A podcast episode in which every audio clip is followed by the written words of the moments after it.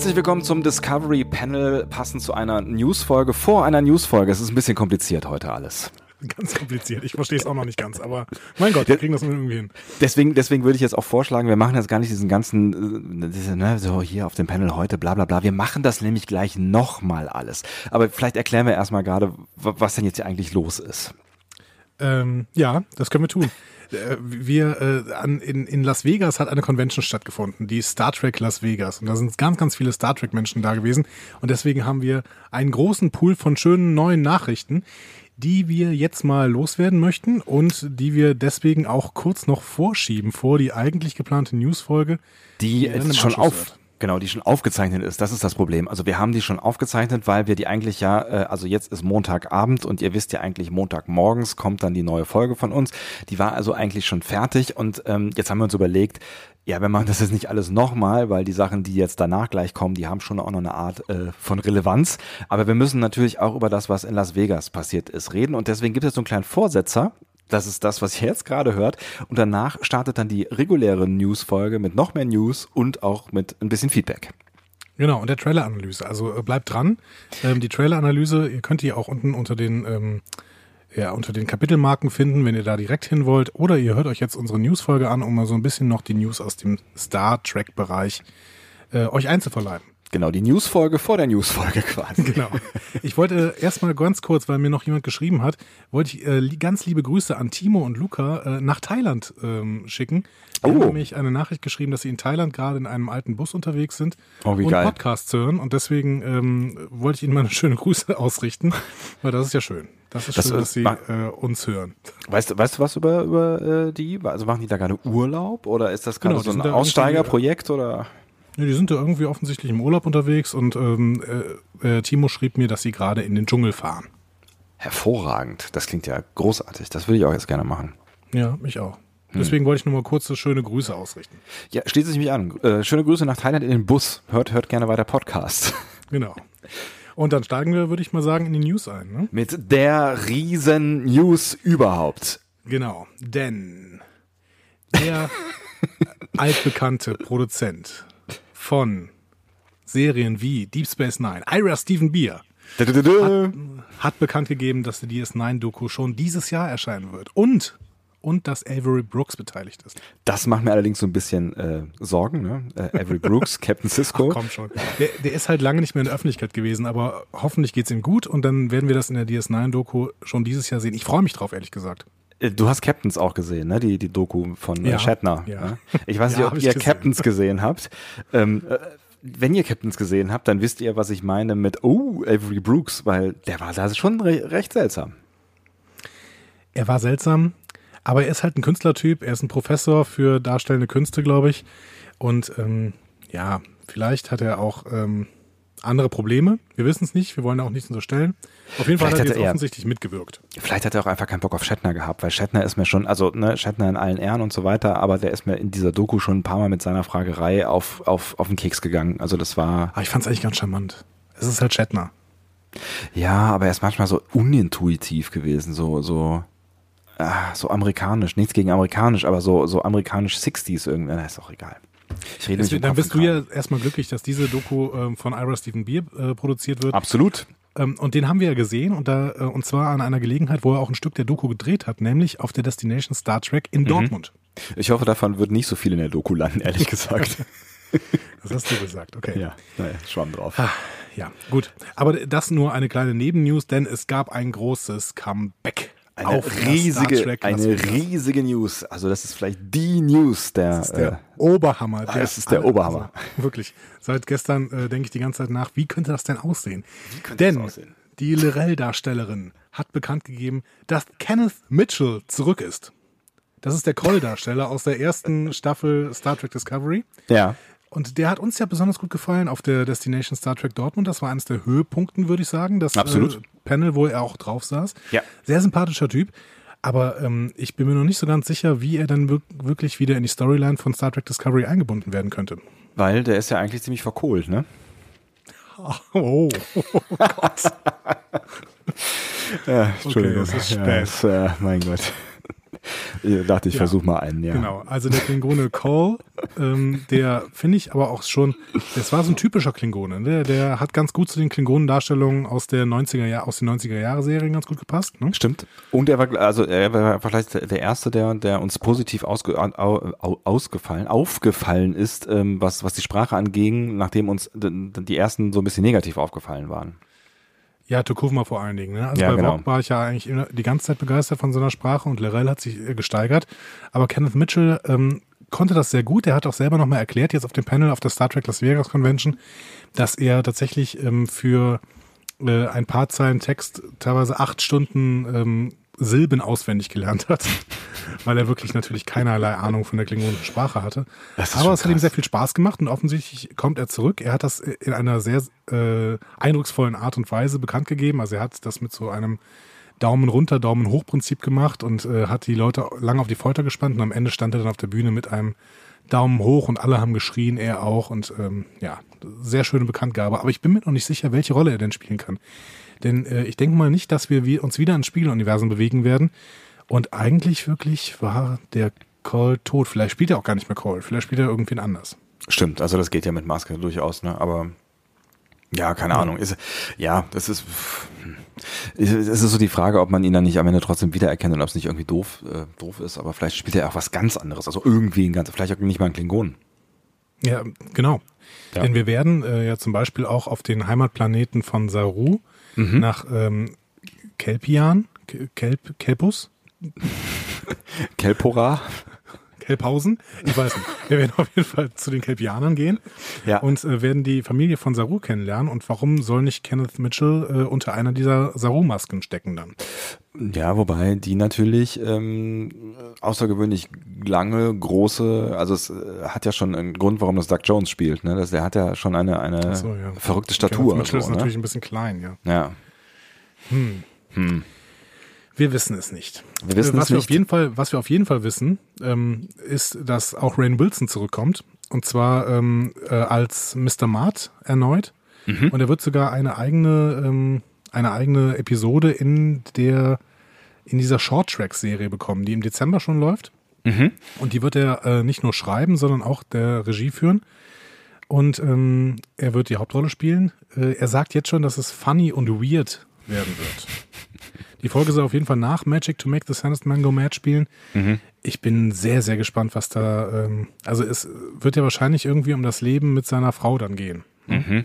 Ja, ja, genau. Die sind ja zusammen abgezogen und wir waren ja beide ein bisschen sauer, dass es ähm, so ein bisschen konsequenzlos für ihn geblieben ist. Ähm, wobei wir dann auch, ja, wir haben mal kurz überlegt, ob das, ob, ob das Leben mit dieser Dame oder auch mit dem Schwiegervater dann nicht auch Strafe genug ist. Aber das werden wir dann vielleicht erfahren, wie das dann so abläuft. Ja, oder ob er da gerade dadurch seine Macht ausbauen kann, weil der Schwiegervater ja offensichtlich ein großer Waffenhändler ist. Was, was es dann nochmal irgendwie seltsamer macht, dass die den einfach haben gehen lassen, nachdem die ja, da. Total. Ja, ich freue mich aber, ich freue mich aber einfach auf diese Short Tracks, weil im, im, Dezember schon ein neues Star Trek, das ist doch so toll. Ne? Das ist großartig und vor allen Dingen dann auch vielleicht ein bisschen was anders erzähltes und ein bisschen Hintergrund zu dem einen oder anderen, wo es noch Hintergrund äh, zu geben sollen könnte, wo wir noch nicht so viel drüber erfahren haben. Also da freue ich mich auch sehr drauf. Wir werden sogar noch etwas anderes sehen können. Das ist bei so einem abschließenden Discovery Panel rausgekommen. Ja. Ähm, Diese ganzen Discovery Panels. Ja, genau. Und zwar schon im November. Da werden wir nämlich die erste Staffel von äh, Discovery nochmal sehen können, denn sie mhm. erscheinen dann auf Blu-ray und DVD. Am 13. November in den USA und Kanada. Mhm. Und äh, zwei Stunden Bonusmaterial sind da drauf. Das ist großartig. Also das, da, da habe ich auf jeden Fall auch Bock drauf, da mal reinzuschauen. Ja, ich auch. Also ähm, das wird jetzt ein Grund sein, tatsächlich nochmal äh, sich so eine Blu-ray zu besorgen oder in irgendeiner Weise vielleicht, vielleicht äh, macht auch Netflix, vielleicht packt Netflix dieses Bonusmaterial natürlich auch auf den Stream. Haben sie noch nie gemacht, oder? Oder? Ja, ja, ich, ich habe es noch nie bei einer Serie gesehen, glaube ich. Also es das gab mal so, so Making-ofs irgendwie von Serien tatsächlich. Mhm. Aber ähm, ja, wahrscheinlich werden wir uns die Blu-ray kaufen müssen. Ja, das ist natürlich auch ein, ein ne, für, für äh, Trekkies und äh, Fans äh, ist natürlich auch ein geschickter, ein geschickter Sale, Sale Point quasi, ne? Also das klar, kaufst, ja. also wenn du Bock hast, kaufst du das dann nochmal. Ja, und CBS ist auch tatsächlich dahinter, irgendwie ähm, die Zeit zu überbrücken. Ne? Äh, der, Im November kommt das, im Dezember kommt äh, mhm. Short Tracks und im Januar geht's dann eben los mit Discovery. Wobei ich, äh, also ich meine, zwei Stunden Bonusmaterial, das ist schon gut, aber da hätte man da vielleicht auch noch ein bisschen mehr drauf packen können im Zweifel, ne? Also wenn ich jetzt, ne, ich erzähle hier regelmäßig, ich gucke gerade Next Generation in dieser äh, Remastered-Version und da ist wirklich auf jeder DVD gefühlt irgendwie zehn Stunden Bonusmaterial drauf. Das ist, ja, sie äh, müssen sich ja auch noch ein bisschen Platz lassen, wenn sie dann irgendwie ähm, mal so später. eine Box raushauen mit, ähm, keine Ahnung, zehn Stunden Bonusmaterial und fünf Kommentaren, die drüber gesprochen sind von Doug Jones und äh, Sonico Martin Green. Wir werden sehen. Wir Das werden wird sehen. wahrscheinlich alles passieren, ja. Ach So, und da gab's, äh, ich, ich, war- ich glaube, ähm, ach so, hier die, hier die, äh, die ähm, da gab's noch so eine Kleinigkeit am Ende. Ähm, ich weiß jetzt nicht, ob wir darüber sprechen wollen und ob's, äh, ob's das jetzt überhaupt wert ist, das kurz, Ich nicht. kurz noch durchzusprechen. Nein, du weißt, da war doch äh, kurz vor Schluss war da noch so, ein, so, ein, so eine kleine Anspielung im Prinzip. Also Ach, das. das ja, ich- es, es kann, kann alles und nichts heißen, ne? Aber das äh, ist halt keine Ahnung. Wir wollen ja vollständig sein. Vielleicht nehmen wir diese die Kleinigkeit einfach noch mit. Kannst du mir das nochmal vorspielen? Ich weiß nicht mehr genau, wovon du sprichst. Ach so, warte, ja. Äh, ich, wie, wie es der Zufall möchte, habe ich da was vorbereitet. I have never ever grown tired of hearing from people who stop me in the street or in a restaurant. Well, no, I don't like being interrupted while I'm eating. but um, who say to me, Your show changed my life. Without Star Trek The Next Generation, I might not be here. And and that lies at the very center of what I have to tell you now. Jean Luc Picard is back.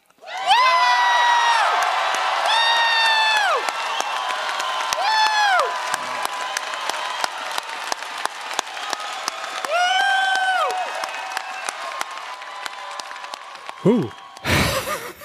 Das war also dieser Elefant, der die ganze Zeit im Raum stand. Gänsehaut, das ist Gänsehaut. Oder es ist, äh, also als ich das das erste Mal gesehen habe, Gänsehaut. Und als ich das jetzt zum 37. Mal gesehen habe, Gänsehaut. Ist das großartig oder was? Es ist ein Knaller. Es ist ein Oberknaller. Also ich meine, Also, ne, also das ist auch der Grund, warum wir eigentlich mit euch reden wollten. Ne? Ich meine, die anderen Sachen sind auch spannend und schön und so, ne? Ähm, Freue mich auch drauf, aber äh, als, als alter äh, Next Generation Hase, äh, also das hat mich schon ziemlich weggepustet. Also ich weiß noch, wie wir vor zwei Monaten mit Christian Humberg da gesessen haben und äh, besprochen haben, dass schon, äh, dass Patrick Stewart sowas angedeutet hat, ja, er könnte sich ja vielleicht in Zukunft mal ein bisschen mehr mit Discovery beschäftigen müssen.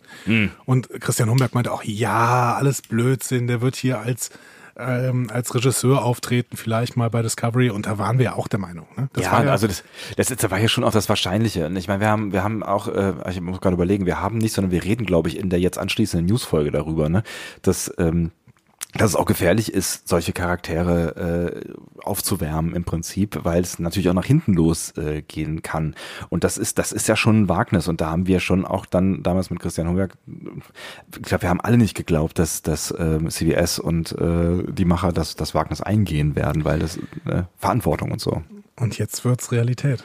Jetzt wird's Also, Realität. Ich bin auch ein bisschen nervös tatsächlich. Wir schieben mal gerade die Fakten zusammen. Ja, Ja, also, machen Patrick Stewart hat das, wie wir eben gehört haben, so bekannt gegeben.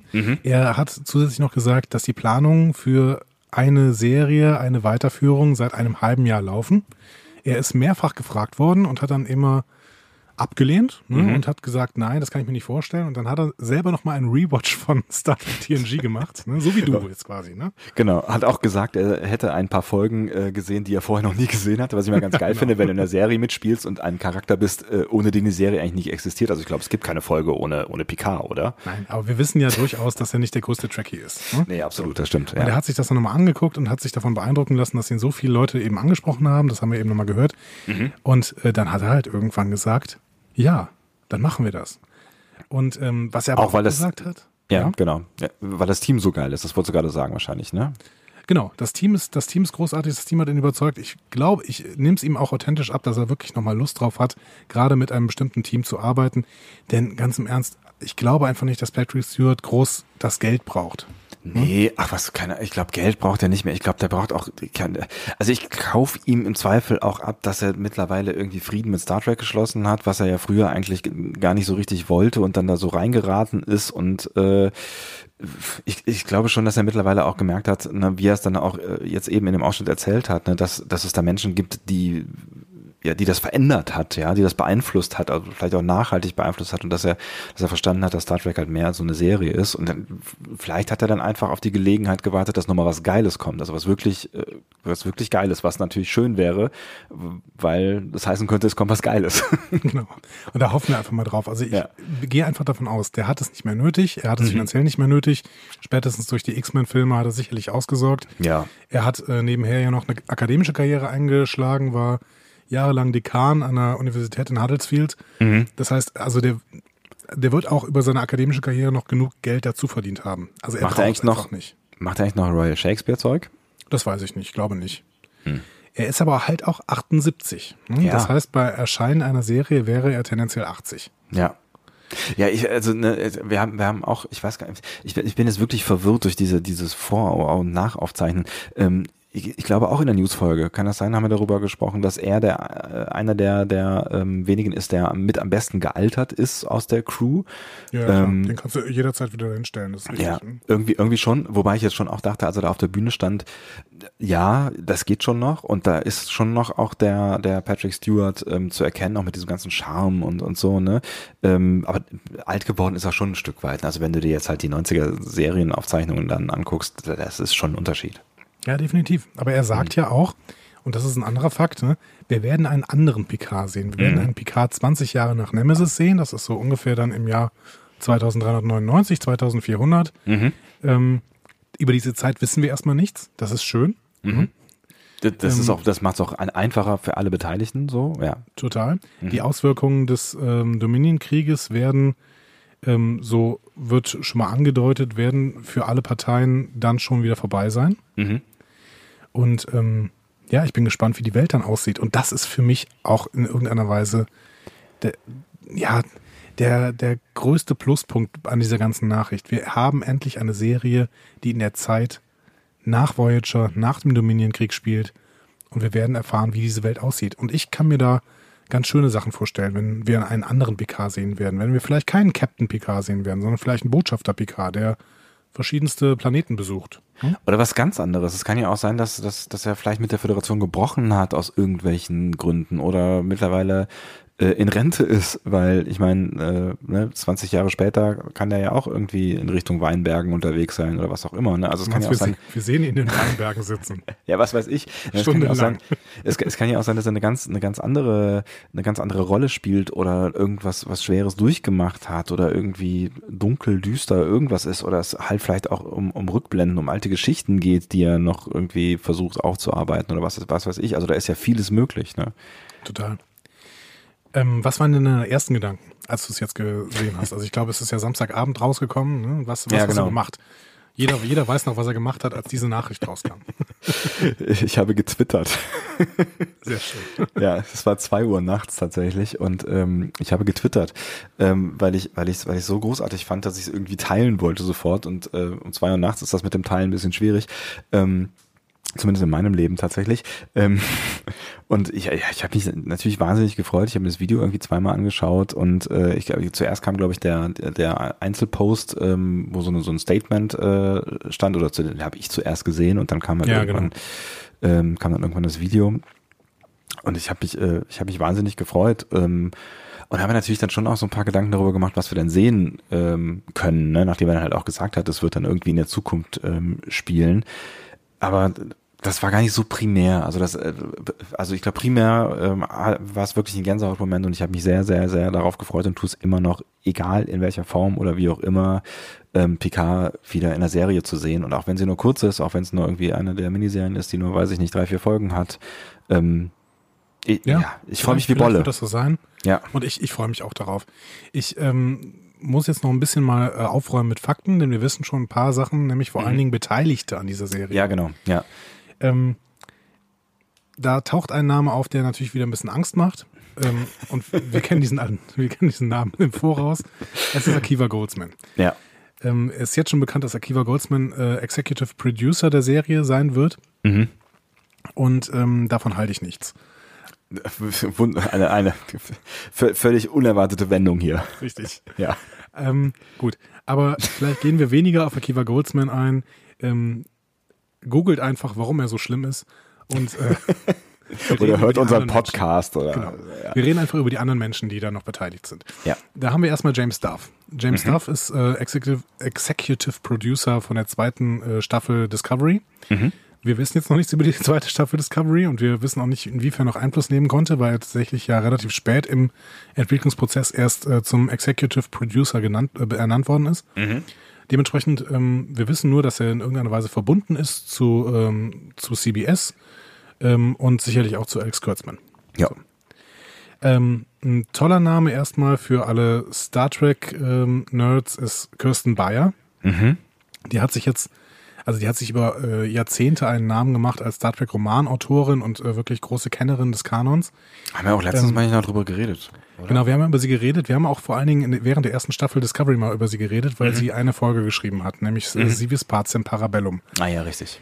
Gut, das war jetzt. ja, ja, ja, ja. Das war nicht unsere Lieblingsfolge. Nee, ne? nee. So. Aber man konnte durchaus erkennen, dass da viel Star Trek drin stand. Sie war halt nicht gut. Ähm, aber ja.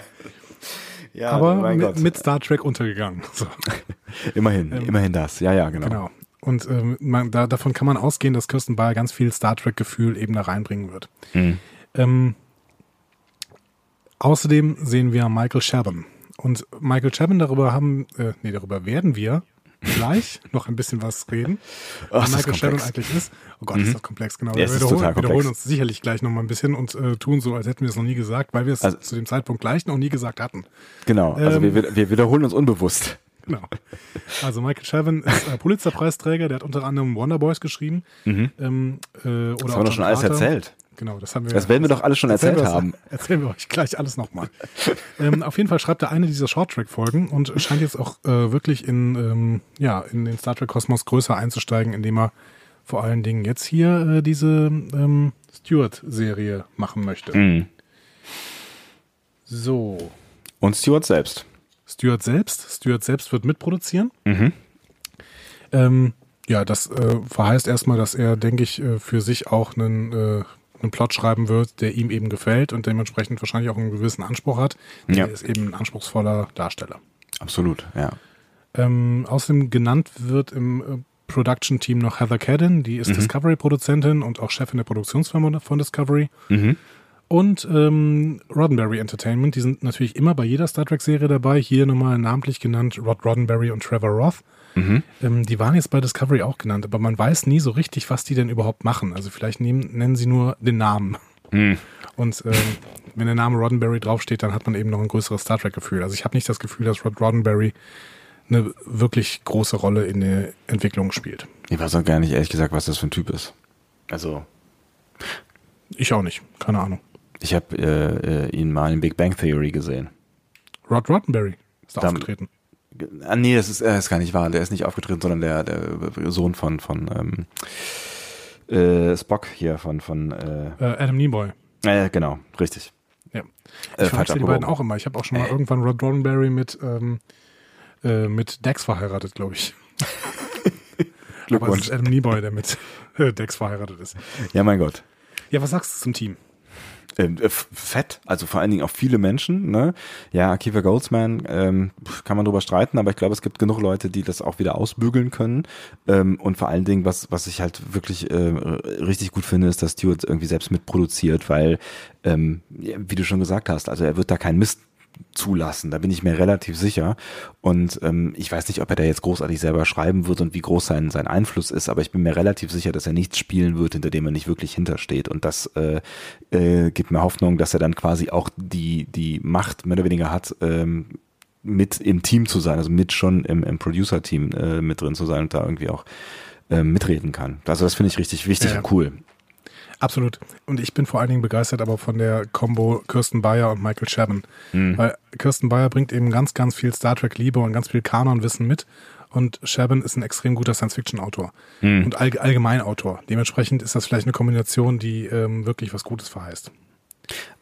Ich bin auf jeden Fall mega, mega gespannt, auch nach dieser Ankündigung, nach diesem äh, äh, quasi Personenkanon hier. Ähm, Jetzt muss ich dich natürlich noch gerade fragen, ne, wenn, wenn, bevor ich es vergesse, wenn, wenn du mich schon fragst und sagst, äh, jeder weiß, äh, wo er war, als er es gehört hat. Was, waren, was war dein, äh, deine erste Reaktion? Wo warst du? Was hast du gemacht? Ähm, ich hatte einen Grillabend. Das war schön. Und plötzlich hat mein äh, Handy äh, nicht mehr aufgehört zu vibrieren. ähm, ja, weil eben diese Nachricht ähm, über die Kanäle kam und dementsprechend mhm. unser Twitter-Account äh, auch explodiert ist. Ähm, ja, ich habe mich sehr gefreut. Ich äh, sehe da überhaupt nichts Negatives drin, weil ähm, wenn es schlimm wird, dann gucke ich nicht. so. Ja, ich meine, du, du bist du bist ja auch mit äh, DS9 sozialisiert, ne? Und hat, äh, ich glaube, da tritt Picard äh, zweimal auf oder so, ne? Der tritt, ähm, der tritt glaube ich, kaum auf bei, ähm, bei DS9, also nur in der ersten Folge. Und ähm, er setzt ja. irgendwann mal Worf ab. Oder? Ja, aber da ich glaube in der vierten Staffel nicht auf. Nee? Nee, da ist plötzlich Worf da. Hm. Das ist doch hier ja, Weg des Kriegers. Ähm, besprechen wir irgendwann mal mit den Lieblingsfolgen. Schreib mal auf. ja, also ich, ich, ja, kann ich nachvollziehen, aber ich bin, ich, also ich, ich wäre schon sehr sauer, wenn das schief geht. Also das ist, ich finde, das ist schon eine echt krasse Verantwortung, die sie sich da aufladen, weil ähm, ich glaube, also wenn, wenn, wenn ihr wie ich mit Next Generation groß geworden seid, dann könnt ihr das sicher nachvollziehen. Die, diese Figur ist heilig so und ähm, ja, wenn die das verkacken, dann bin ich sauer. Dann bin ich wirklich stinksauer. So, was möchtest du denn sehen? Jetzt pack doch mal aus. Was würde ich sehen? Ich glaube, ich möchte tatsächlich, ähm, ich glaube, ich möchte tatsächlich mehr Persönlichkeit sehen. Ich möchte irgendwie, ähm, also Picard war ja, war ja schon, schon auch so ein, so ein sehr reservierter äh, Typ, während er im Dienst war. Ähm, ich glaube, ich würde gerne ein bisschen mehr Personality von, von ihm sehen. Ein bisschen, ein bisschen was, spüren von dem, was er gelebt hat in seinem Leben und vielleicht so ein, so ein bisschen, also in den Filmen ist er ja auch schon so ein bisschen der, der nette äh, Erzählonkel geworden, so, also vor allen Dingen in den letzteren Filmen zwischendurch war er auch mal äh, kurz ist er zum äh, Actionheld mit Bizeps mutiert. Ähm, ja, ich, ich glaube, ich würde gerne einen, einen gereiften, ähm, emotionalen, äh, nachdenklichen Charakter sehen, der ich, ich weiß noch nicht genau, was er mit diesen Fähigkeiten dann tut. Also ob er vielleicht möglicherweise, weil er so viel erlebt hat, ähm, andere Konflikte lösen kann, weil du ne, hast ja eben gesagt, so in Richtung Admiral, Admiral dass er irgendwo. Also, nee, ich, ich glaub, Botschafter gesagt. Botschafter hast du gesagt, genau. Also was, ich glaube, was, was mir echt noch, noch mit am liebsten wäre, ist, wenn er irgendwas ganz anderes machen würde. Also wenn er vielleicht wirklich irgendwie entweder mit der Sternflotte gebrochen hat oder mit seiner Karriere gebrochen hat oder also wenn, wenn da irgendwie so eine Art, ja, wenn da irgendwas passiert ist, was, was sie jetzt aufarbeiten müssen, quasi. Und das, ich glaube, das fände ich, fände ich ähm, schon ziemlich spannend. Ich meine, es wäre natürlich schon noch spannend, wenn er jetzt irgendwie irgendwo an, an irgendeinem Schiff andockt und äh, da nochmal mitfliegt, weil er ist äh, halt der Experte für pff, die Borg, was weiß ich. Ne? Oder als Archäologe. Oder als Archäologe. Zusammen mit Q und Wash. Ich habe im Internet schon mal gelesen, egal was passiert, die letzte Szene dieser Serie wird sein, dass Picard zum Q wird und mit Q zusammen ins Continuum steigt. Ach, Bullshit. Das wäre doch schön, oder? Was ein Bullshit. Nee, das ist doch gar nicht Picard. Picard will, will mit, mit, äh, mit Mitte 80 äh, irgendwo in Südfrankreich sitzen mit einem guten Glas Wein in der Hand und wissen, dass bald alles zu Ende ist. Das glaube ich nicht. Der will Leute, der will Sachen entdecken der will rumreisen und forschen und ähm aber ich glaube, der, ich glaube, der, der kommt irgendwann zu einem Punkt, wo er sagt, ähm, ey, ich hatte ein erfülltes Leben und das, das, äh, der ist so ein bodenständiger Typ, weißt du? Na, weiß ich nicht. Also ich glaube nicht, dass er zur Ruhe kommen möchte. Er möchte weiter reisen. Hm.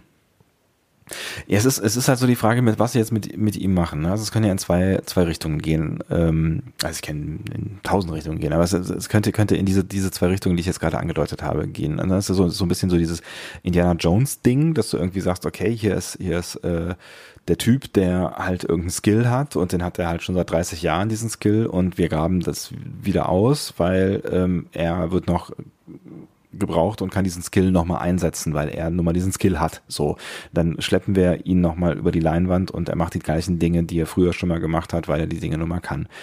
Oder halt das wirklich. Das ist The Akiva Goldsman-Style. Ja, genau.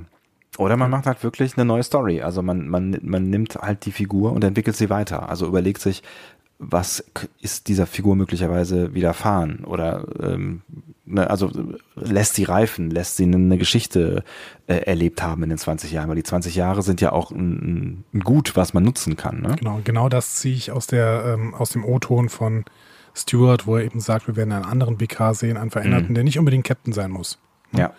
Und das fände ich spannend. Also ich fände, ja. Natürlich ist cool, wenn, aber das ist so, ich meine, das ist natürlich auch so ein bisschen so diese, diese Standard-Story irgendwie, äh, der gescheiterte Polizist, äh, alkoholabhängig, äh, wird im Zweifel nochmal gebraucht und geläutert. One last Job. Ja, ja, genau.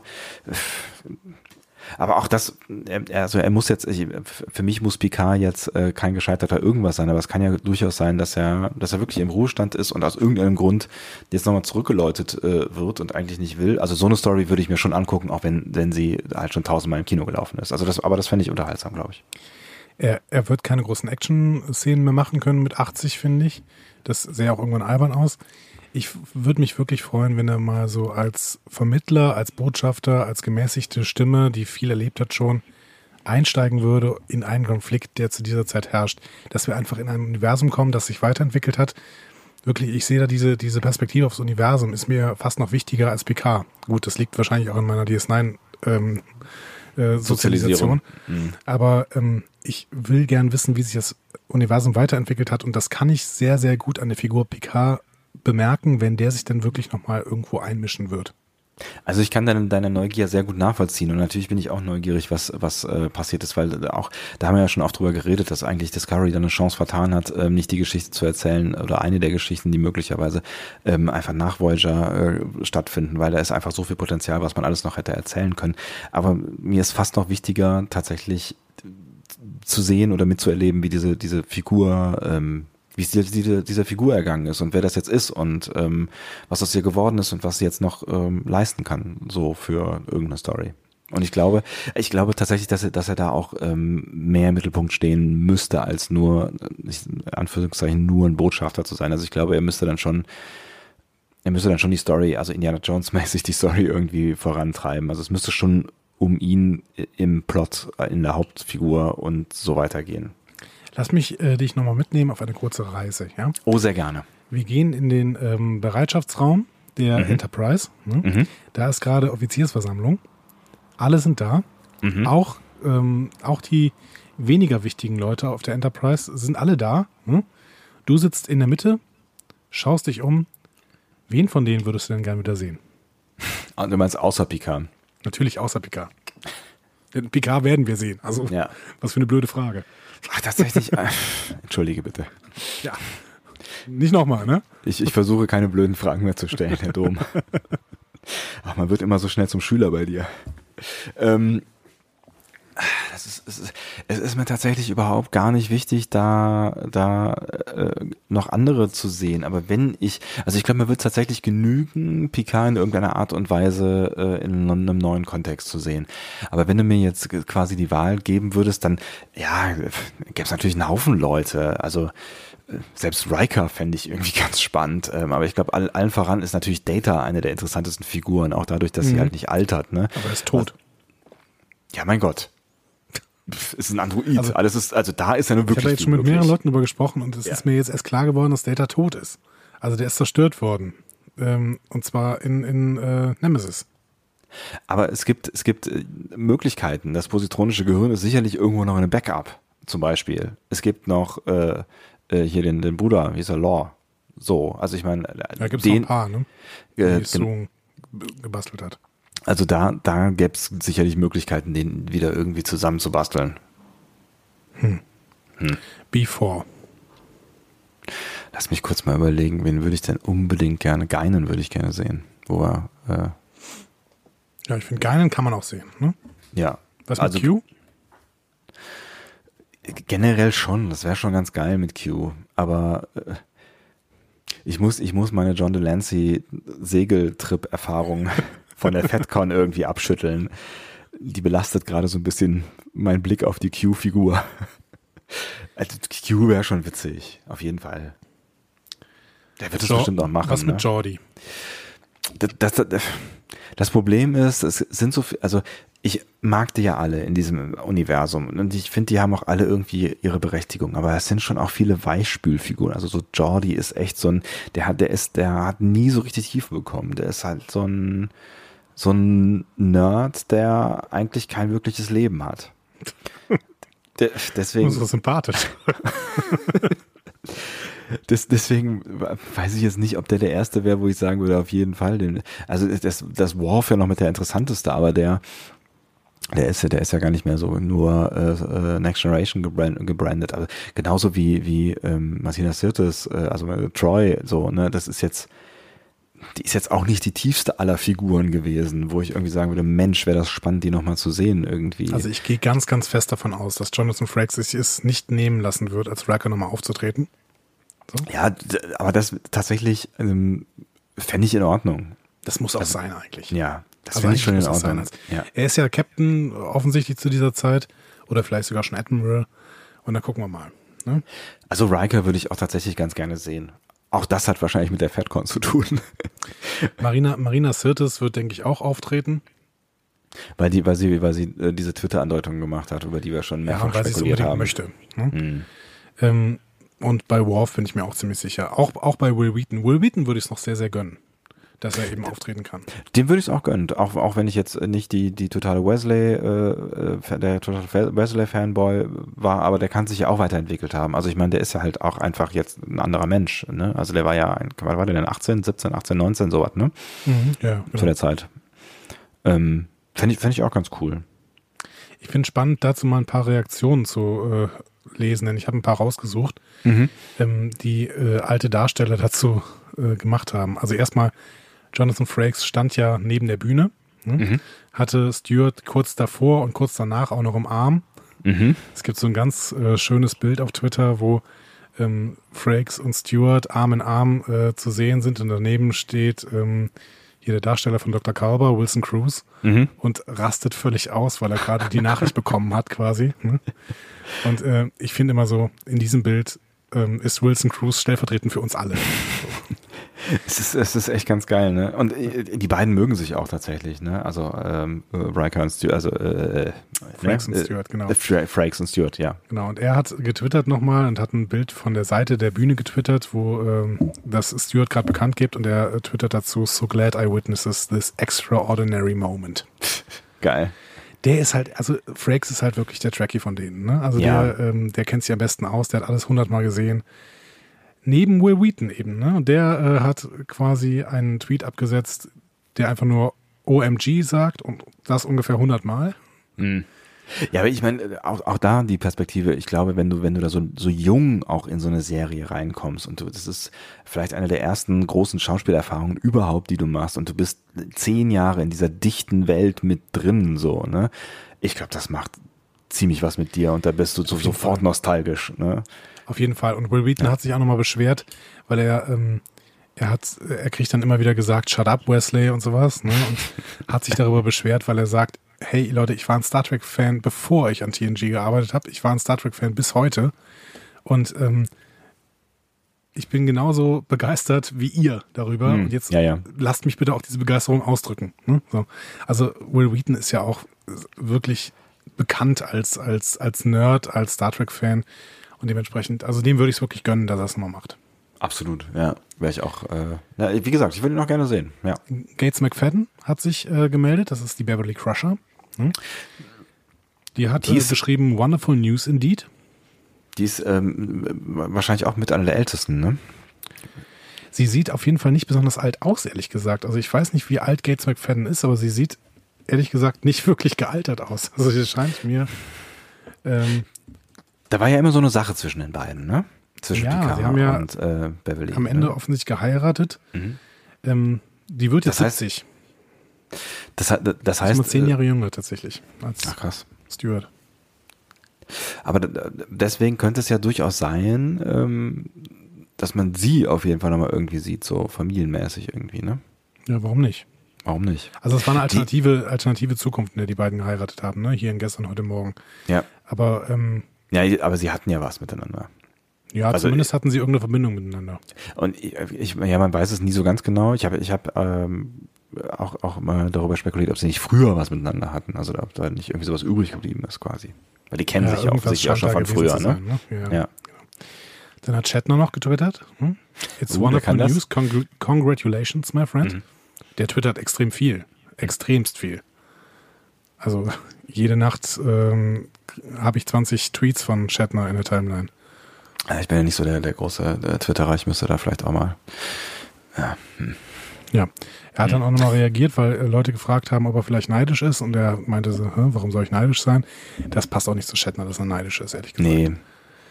Äh, ich glaube, der hat auch äh, genug Fame. Ich bin mir nicht so ganz sicher, ob der jetzt nochmal mit seinen 110 Jahren äh, da, da. Äh, ich bin mir auch gar nicht so sicher, ob der da so scharf drauf wäre, den, den nochmal den Kirk zu spielen. Ich weiß es nicht. Also wenn, dann Kirk auf jeden Fall. Ne? Also, ja. Aber ja, dann, dann müsste es auch eine Kirk-Serie sein.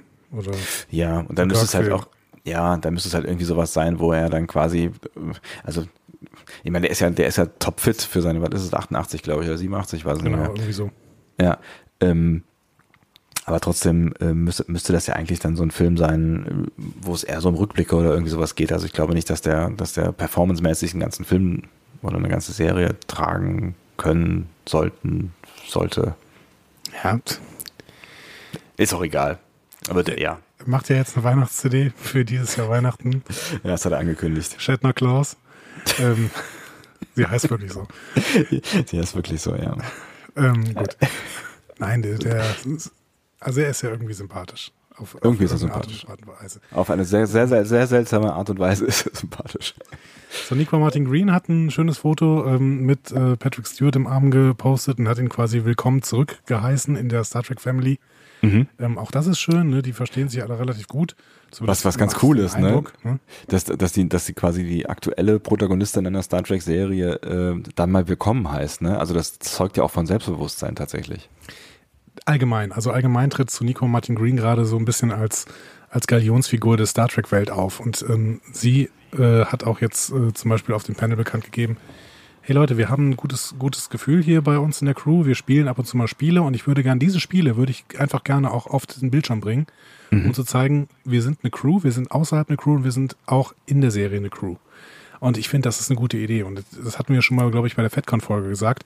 Mhm. Leute, wenn ihr einen guten Cast habt, der gut miteinander harmoniert, dann bringt genau das auf die Leinwand und dann wirkt's. Hm? Absolut, genau. Ne, das, ja. das, war, das war das Battlestar-Beispiel, was uns ja total umgehauen hat, weil die einfach so gut miteinander können, alle, ne?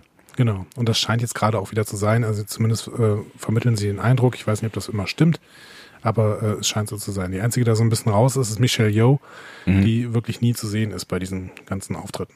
Keine Ahnung. Ja, die hat vielleicht auch andere Dinge zu tun, ich weiß nicht. Die ist ja, ja. Hm. Ähm, der Pike-Darsteller Anson Mount hat äh, mhm. getwittert, I just screamed like a little girl. ich glaube, auch hier haben sie jemanden gefunden, der wirklich auch Trekkie ist. Ja. ja. Das, das ist schon geil. Ich habe schon auch das Gefühl, dass die Trekkie-Rate innerhalb äh, der Serien höher wird. Ne? Aber gut, ich meine, das liegt natürlich auch so ein bisschen in der Zeit. Aber ja. ja, es ist schon geil, wenn Leute einfach da mitmachen, die, die, die das, das Star Trek-Herz am richtigen Fleck haben. Lass uns gleich zum Abschluss noch mal ein bisschen über die Zeit sprechen. Ich wollte gerade noch kurz James Frayne einbringen, den Sarek-Darsteller, der ja. es einfach, äh, einfach gemacht hat und gesagt hat, no, that's how it's done. Ne? Also auf Make It ja. So bezogen. Ne? Ja. That's how it's done. Ja, auch ein schöner Bezug. Absolut. Aber allgemein, lass uns doch mal über diese Zeit reden. Wir haben also wir haben ja in den letzten zehn Jahren öfter mal über Star Trek geredet, wir beide. Ne? So, auch auf auch, Mikrofon. Aus, genau, das machen wir noch gar nicht so lange, dass wir das äh, in Mikrofone hinein sagen, was wir über Star Trek denken. Genau. Und wir haben uns doch immer gewünscht, also beziehungsweise wir haben immer zurückgeblickt mit so einem, mit so, mit so einer Träne in den Augenwinkeln und gesagt, ach, das war schon eine tolle Zeit. Diese 90er, als wir teilweise drei Serien gleichzeitig beobachten konnten, ähm, bis hin zu Enterprise ähm, am Anfang dieses Jahrtausends. Und was ist das jetzt für eine Zeit? Jetzt haben wir Discovery, jetzt äh, kriegen wir mehrere Filme parallel. Gut, die, von denen kann man halten, was man will, aber dafür, die haben einen Markt. Ne? Mhm. Jetzt kriegen wir mehrere Serien, jetzt kommt Picard zurück. Was ist das für eine Zeit für Star Trek-Fans? Ich bin restlos begeistert. Es ist ganz schön abgefahren, ja. Also es ist, ich, ich bin sehr gespannt, wie wir auf die Zeit zurückschauen werden dann irgendwann mal. Und ich meine, wir sind ja noch ganz am Anfang und wir haben gerade erst die erste Staffel einer ersten neuen Serie gesehen und ich bin sehr gespannt, was da jetzt alles noch kommen mag und wie, wie gut das sein wird oder auf welchem Niveau. Ich meine, das Geile war in den 90ern natürlich, dass du halt ein Universum hattest. Ne? Du hattest ein Universum, das ist eine Zeit mehr oder weniger, in der das Ganze gespielt hat. Ähm, was es halt sehr dicht gemacht hat ne? und sehr einfach auch einzusteigen. Ich meine, jemand, der Next Generation gesehen hat, versteht Voyager und so. Ne? Also das, das war schon eine besondere Zeit. Jetzt ist es ja so ein bisschen anders. Also jetzt erzählen sie mehrere verschiedene Geschichten, die irgendwie irgendwo anders spielen. Und ich bin sehr gespannt, wie dicht das wird. Aber naja, keine Frage. Ne? Das, das könnten hier goldene Zeiten für äh, Star Trek-Fans werden, weil ich habe tatsächlich, und du hast ja recht, wir haben ja oft drüber geredet, ich habe tatsächlich auch nicht mehr so wirklich dran geglaubt, dass das nochmal passiert. Also dass da wirklich, ich meine, es war klar, es gab, gibt da Rechtsstreitig oder gab da Rechtsstreitigkeiten und CBS konnte keine Serie machen und so weiter. Und es war ja schon auch dann irgendwie länger im Gespräch, dass wenn ähm, die die Lizenz wieder zur Verfügung haben, dass sie dann auch was machen werden und so. Aber so richtig dran geglaubt habe ich da tatsächlich lange nicht. Nein, wir hatten immer so ein paar Hoffnungsschimmer, wenn es mal die kolportiert, um die kolportierte Serie ging äh, über die, über das Red Squad, ne, über die mhm. ähm, Ausbildungsgänge ähm, der, der Sternenflottenakademie oder auch über ähm, Worf, der ja seit ungefähr 20 Jahren versucht, eine Worf-Serie zu pitchen. Ja. Ne? Also The Worf Chronicles und der hat ja wieder Hoffnung quasi. Vor zwei Wochen hat er nochmal gesagt, ja, ich habe jetzt langsam Hoffnung, dass The Worf Chronicles vielleicht im Rahmen dieser großen Alex Kurtzman Nummer äh, nochmal Anklang finden wird. Mhm. Aber äh, grundsätzlich, also wir erleben jetzt die zweite große Star Trek-Welle. Hm? Die erste war ganz klar, die hat mit TNG angefangen, die zweite fängt jetzt mit Discovery an. Und ich denke mal, da können wir uns jetzt schon sicher sein, dass wir diese zweite große Welle erleben werden. Und ich will sie mitnehmen. Ich will sie von vorne bis hinten mitnehmen. Und ich bin deswegen ganz glücklich, dass wir uns gerade hier äh, jetzt jede Woche über Star Trek unterhalten, denn das Absolut. ist die Zeit. Ja, es ist tatsächlich wieder, wieder Star Trek-Zeit. Ich hoffe nur, dass, ähm, dass es gut wird, ne? weil ähm, du hast, du hast die Filme angesprochen. Man kann natürlich, ich will das Filmfass jetzt gar nicht aufmachen und ähm, es gibt sicherlich viele da draußen, die die Filme gut finden und ich äh, habe auch überhaupt gar nichts dagegen. Also ich verstehe, dass man die gut finden kann und ich finde sie ja jetzt auch nicht total grottig, aber ähm, das darf halt nicht passieren, finde ich, in der Serie. Also es darf, darf nicht in diese, diese Richtung total gehen. Also sie müssen irgendwie dafür sorgen, dass sie, dass sie das, das, das Serien-Star Trek-Gefühl in alle Serien mitnehmen, die sie jetzt da versuchen zu machen. Ich meine, wenn du dir Leute anguckst, die, die an den Serien jetzt äh, oder zum Beispiel an der PK-Serie beteiligt sind, dann gibt das ja Hoffnung. Aber das ist so der einzige kleine, ich will jetzt auch kein Schwarzmaler sein, das ist so die, das, das leichte nervöse Zucken im linken Auge, was, was übrig bleibt, wenn ich auf die nächsten Jahre schaue. Aber denk bitte mal, also worüber reden wir denn hier? Wir reden darüber, dass diese Filme ein Publikum haben. Sie sind erfolgreich, zumindest größtenteils gewesen. Ja, haben auf jeden Fall wieder das eingespielt, was sie äh, eben ausgegeben haben. Und das heißt, dass ein Film auch äh, weitergeführt werden kann, eine Filmreihe. Und sie, also wenn es andere Star Trek-Serien gibt, dann ist das für mich okay. Also ich sage ja immer, ich war nicht der größte Voyager-Fan, aber ich musste auch nicht der größte Voyager-Fan sein, weil ich die ganze Zeit DS9 hatte. Und danach habe ich halt Voyager geguckt und es war okay. Und da waren auch viele gute Episoden dabei. Ne? Hm. Aber ähm, wenn es doch für jeden etwas gibt, dann sollen die Filme von mir aus weiter produziert werden und sollen von mir aus in der Art und Weise weiter produziert werden, wie sie jetzt produziert worden sind. Denn Absolut. ich habe ja, ich habe ja Fernseh-Star Trek und ich kann mir Fernseh-Star Trek angucken und werde vielleicht noch eine Serie finden, die mir sogar noch besser gefällt als Discovery und Discovery gefällt mir jetzt schon ziemlich gut. So. Nein, keine Frage. Und ich finde auch, dass die Filme ihre Berechtigung haben, weil du sagst ja, die haben eine Zielgruppe, die findet Zielgruppe und ähm, die unterhalten mich ja auch. Also das ist ja, das ist ja okay. So, ne? Also ich kann mir den Film angucken, ohne dass ich einschlafe oder mich stundenlang äh, stundenlang aufrege. Äh, und vor allen Dingen haben sie auch dafür sicherlich mitgesorgt, ähm, dass, dass es wieder eine breitere Gesellschaft gibt, die Lust auf Star Trek hat oder vielleicht auch einige Leute, die Star Trek neu entdeckt haben und vielleicht auch dafür gesorgt, dass es Menschen gibt, ähm, die, die irgendwo in äh, Produktionsfirmen oder halt bei CBS irgendwo in einer, in einer äh, Planung sitzen, ähm, dafür gesorgt, dass die halt sich wieder trauen, Star Trek zu machen, auch im Fernsehen. So, also deswegen ne, alles gut, dass es diese diese äh, Filme gibt. Ich habe nur so ein bisschen, also für mich hatten die Serien in den 90ern alle eine sehr ähnliche Qualität. Ich weiß, du, du siehst das so ein bisschen anders, was, was zum Beispiel Voyager angeht. Nee, sehe ich nicht anders. Im Gegenteil, ich stimme dir da total zu. Eine ähnliche Qualität hatten die alle. So, und, und ne, ähnliche Qualität ähnlicher, ähnlicher, ähm, ähnliches Universum oder wenn nicht sogar das gleiche, jetzt mal abgesehen, ob jetzt Delta oder Alpha oder äh, Gamma oder was auch immer Quadrant, mhm, ne? Ja. Ähm, aber sie, sie hatten dasselbe Setting und ähm, das hat natürlich, also das hat für mich sehr viel Atmosphäre ausgemacht. Also das war für mich halt ähm, so ein Raum, in dem ich mich bewegen konnte, in dem ich mich auskannte. Da, da sahen die Computer alle gleich aus, da sahen die Räume ähnlich aus. Das war, ne, das war so, das war so mein Universum, was ich kannte. Das, was jetzt kommen kann, und ich sage nicht, dass das schlecht ist, ist, dass halt verschiedene Settings, verschiedene ähm, ähm, Geschichten erzählt werden, die möglicherweise auch zu ganz unterschiedlichen Zeiten spielen, die vielleicht auch eine ganz unterschiedliche Ästhetik haben werden. Das kann mega spannend sein und ich freue mich darauf, wenn das gut gemacht ist. Ich habe, wie gesagt, nur das kleine äh, linke zuckende Auge.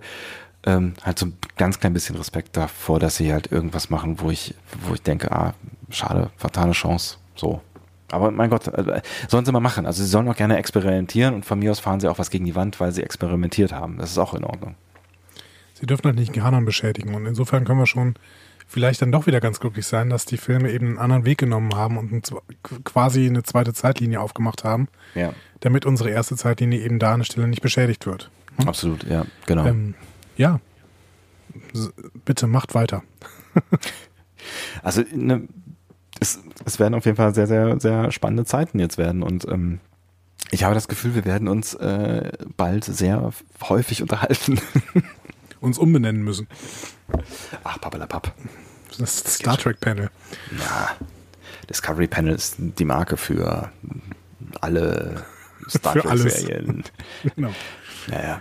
Ja, da können, ja, können wir ja nur beratschlagen. Da könnt, könnt ihr uns ja vielleicht auch äh, mal ein paar Tipps geben, wie das denn, aber das, dazu muss es ja erstmal die nächste Serie geben. Genau. Erstmal machen wir weiter mit Discovery und da freuen wir uns drauf. Und ähm, deswegen werdet ihr jetzt gleich in der zweiten Folge, die jetzt direkt gleich im Anschluss kommt, ähm, sofort die Trailer-Analyse hören.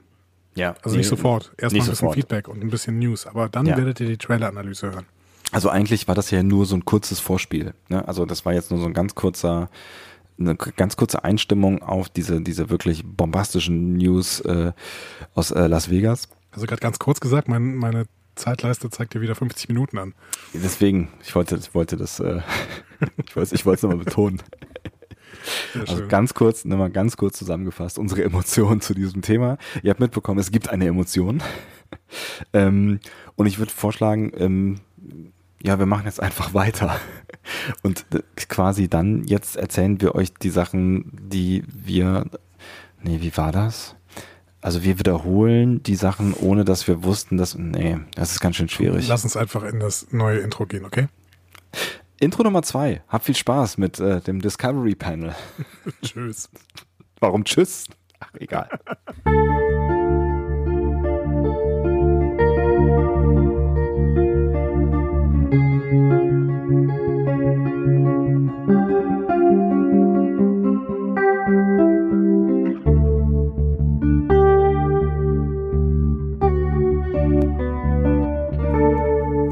Herzlich willkommen. Wir eröffnen das Discovery Panel zu einer Sonderfolge News, News und nochmal News. Es ist vielleicht eine der größten News-Folgen. Ich verspreche viel.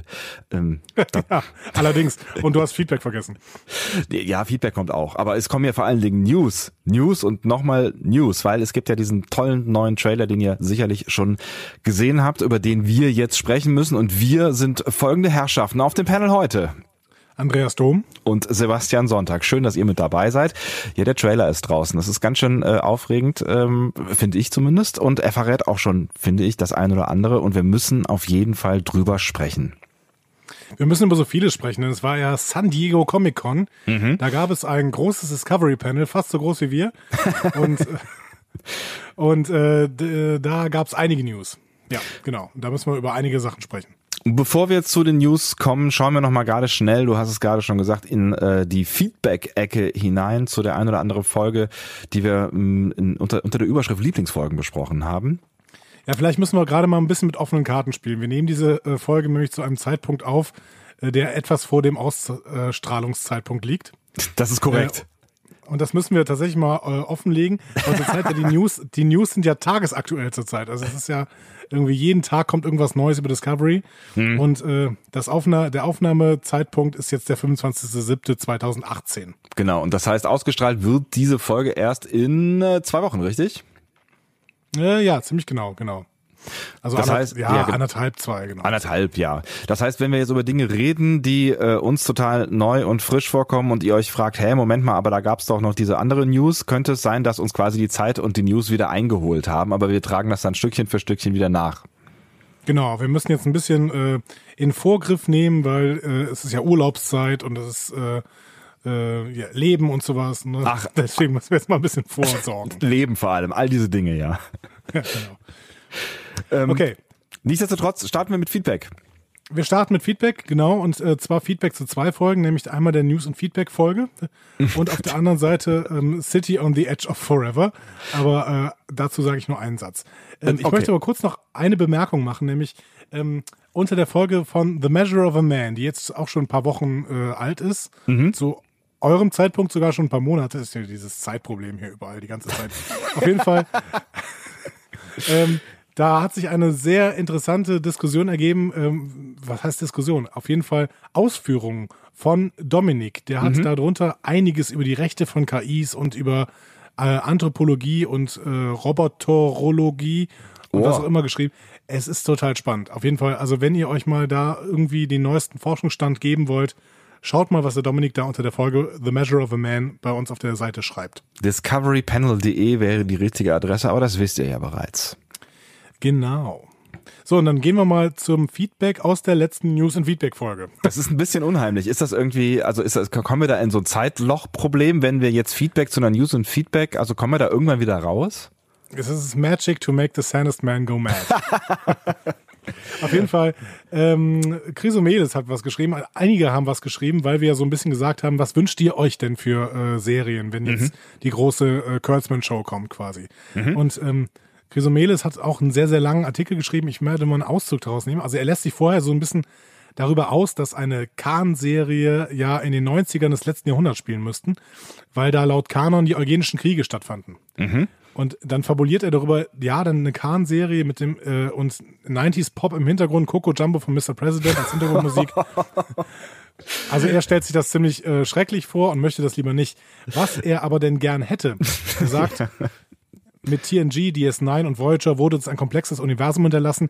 Wäre ich ein einflussreicher Produzent und gleichzeitig CBS-Eigner, wäre meine Serie die eines äh, ehemaligen Sternenflottenoffiziers im mittleren Dienst, der sich nun privat Film-Noir-detektivmäßig ein paar Jahre nach Voyager durch genau dieses schlägt. Da könnte man schöne Geschichten erzählen, wäre nicht zu sehr an Sternenflottenkorsett gebunden und könnte auch Patrick Stewart auftreten lassen.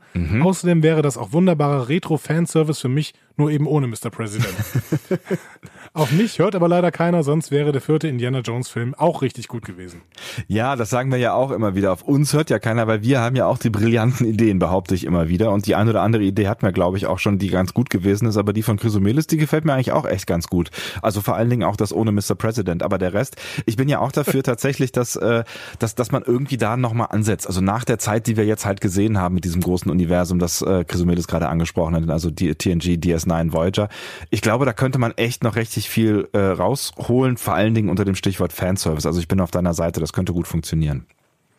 Ja, ich habe ja immer so ein bisschen Angst vor zu viel Fanservice, aber grundsätzlich ähm, natürlich, wir wünschen uns alle ein ähm, eine Storyline nach TNG, DS9 und Voyager. Und das tut auch Sebastian. Vielleicht willst du da mal drauf kurz drauf eingehen, weil ist ja auch dein Name. genau. Und überall, wo mein Name dran steht, da muss ich ja auch irgendwie was zu sagen. Sebastian schreibt eine neue Serie, eine neue Serie, die die technischen und filmischen Möglichkeiten von Discovery und die zum Teil großartigen Ansätze in Sachen Storytelling und Charakterentwicklung nutzt und das bestehende Universum an dem Punkt weiterzuführen, an dem wir von Voyager und auch DS9 zurückgelassen wurden, die alle bestehenden Konflikte und Gegebenheiten weitererzählen würde mit allen Möglichkeiten an Referenzen, Gastauftritten, wiederkehrenden Charakteren, die das böte. Von dort aus wären doch auch ohne Probleme immer wieder Zeitsprünge zu vorherigen Ereignissen oder Phasen innerhalb des Kanons möglich, die man ausleuchten könnte. Also geht so ein bisschen in die ähnliche Richtung. Ich glaube, da gibt's auch echt relativ viele Menschen, die sich das gut vorstellen können. Ja, total viele. Und deswegen verstehe ich nicht ganz, ähm, warum sich da einfach keiner rantraut. Ähm, ja, äh, aber da hat vielleicht Nerdpunk Micha äh, einen Ansatz, den ich jetzt mal gerade kurz nennen möchte. Ja. Er sagt nämlich, in einem Artikel habe ich mal gelesen, dass die Autoren auf die Frage, warum sie nicht die eben genannte Zeit gehen, sagen, dass sie dann quasi alles neu erfinden müssten. Sollte das nicht der Traum eines Autoren sein? Wie auch immer, wenn man sich an den Büchern orientiert, dann hat sich gar nicht so viel geändert. Experimentell hat die Sternenflotte auf ein paar Schiffen den Slipstream-Antrieb. Einen neuen alten Gegner gibt es mit dem Typhoon Pact, äh, Pakt auch. Mhm. In diesem haben sich Romulaner, Gorn, Tullianer und andere verbunden. Das ist in den Büchern gut und das könnte ich mir auch gut in einer Serie vorstellen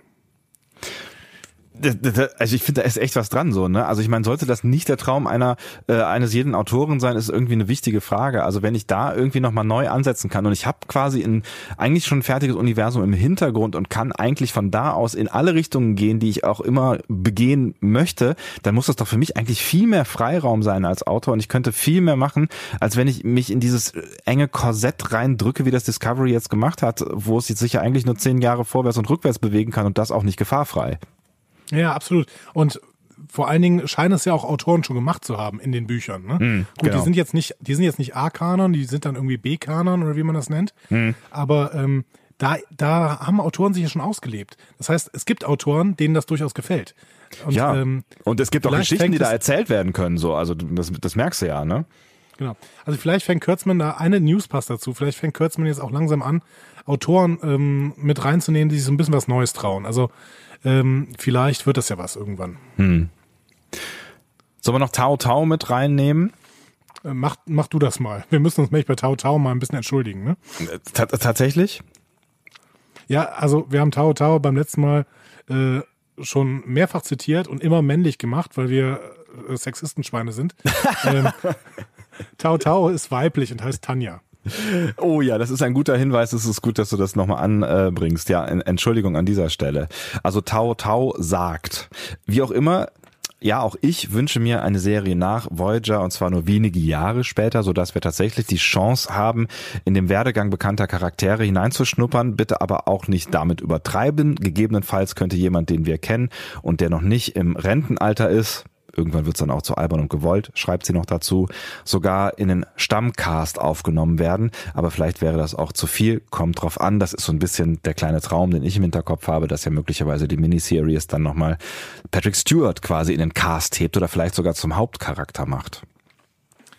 Ja, oder irgendwer anders, ne? Also, ähm, wer, wenn, wer fällt uns denn da noch so ein aus der DS9, TNG, Voyager-Ära?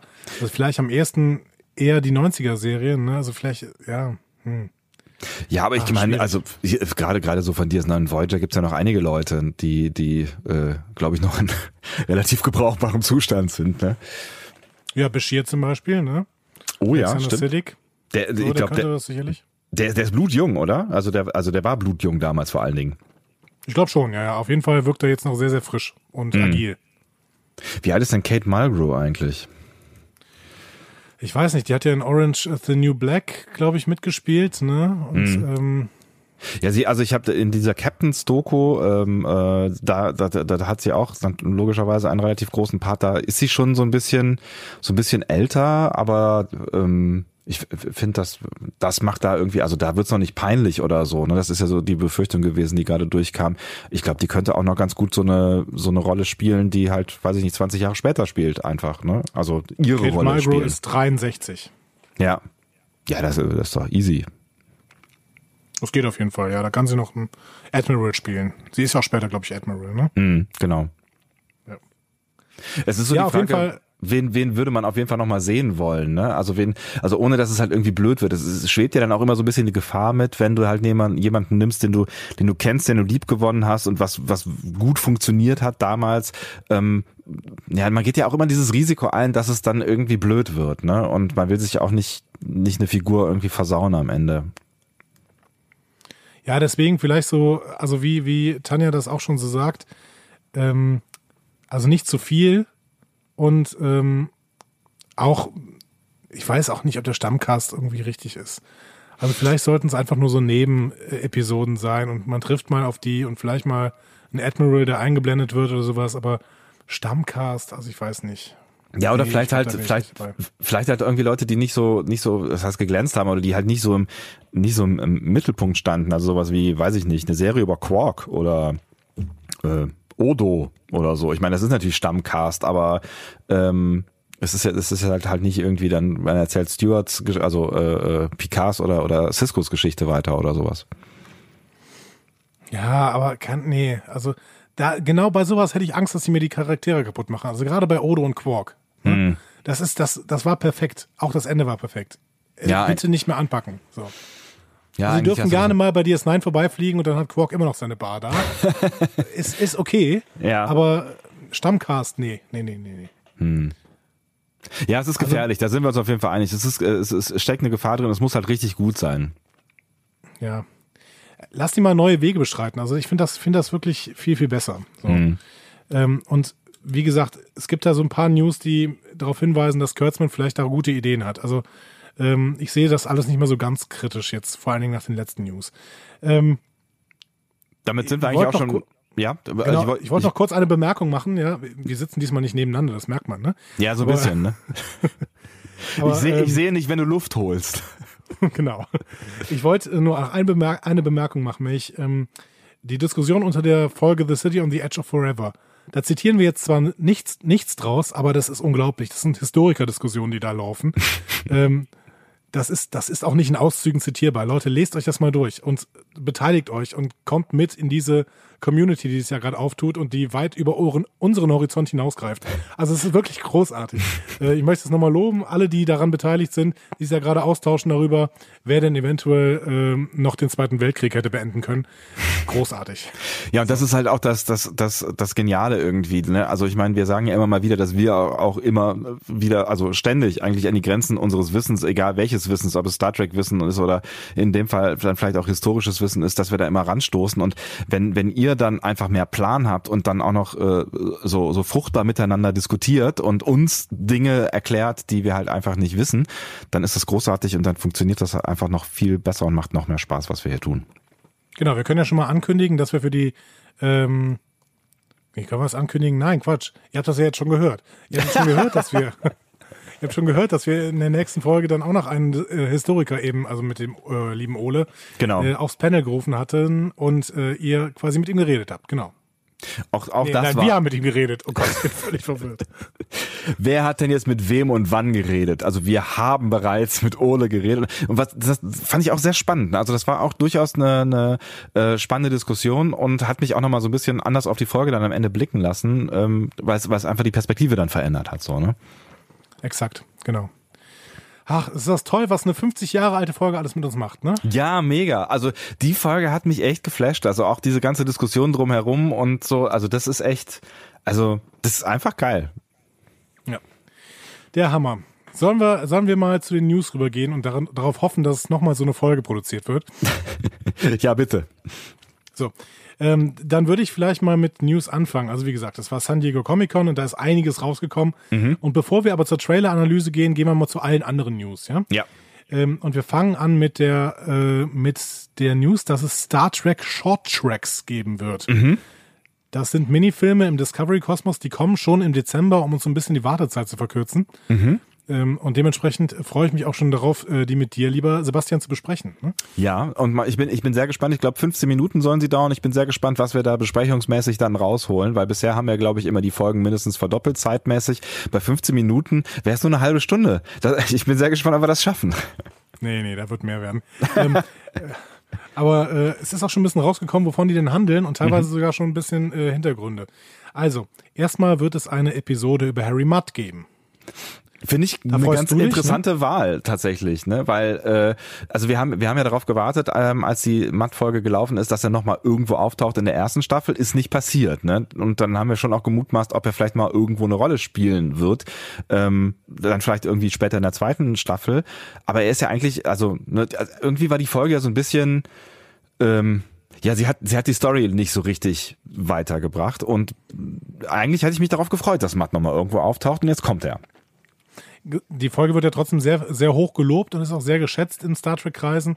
Von mir ja nicht so richtig, weil ich mich äh, lieber auf die Story fokussieren wollte.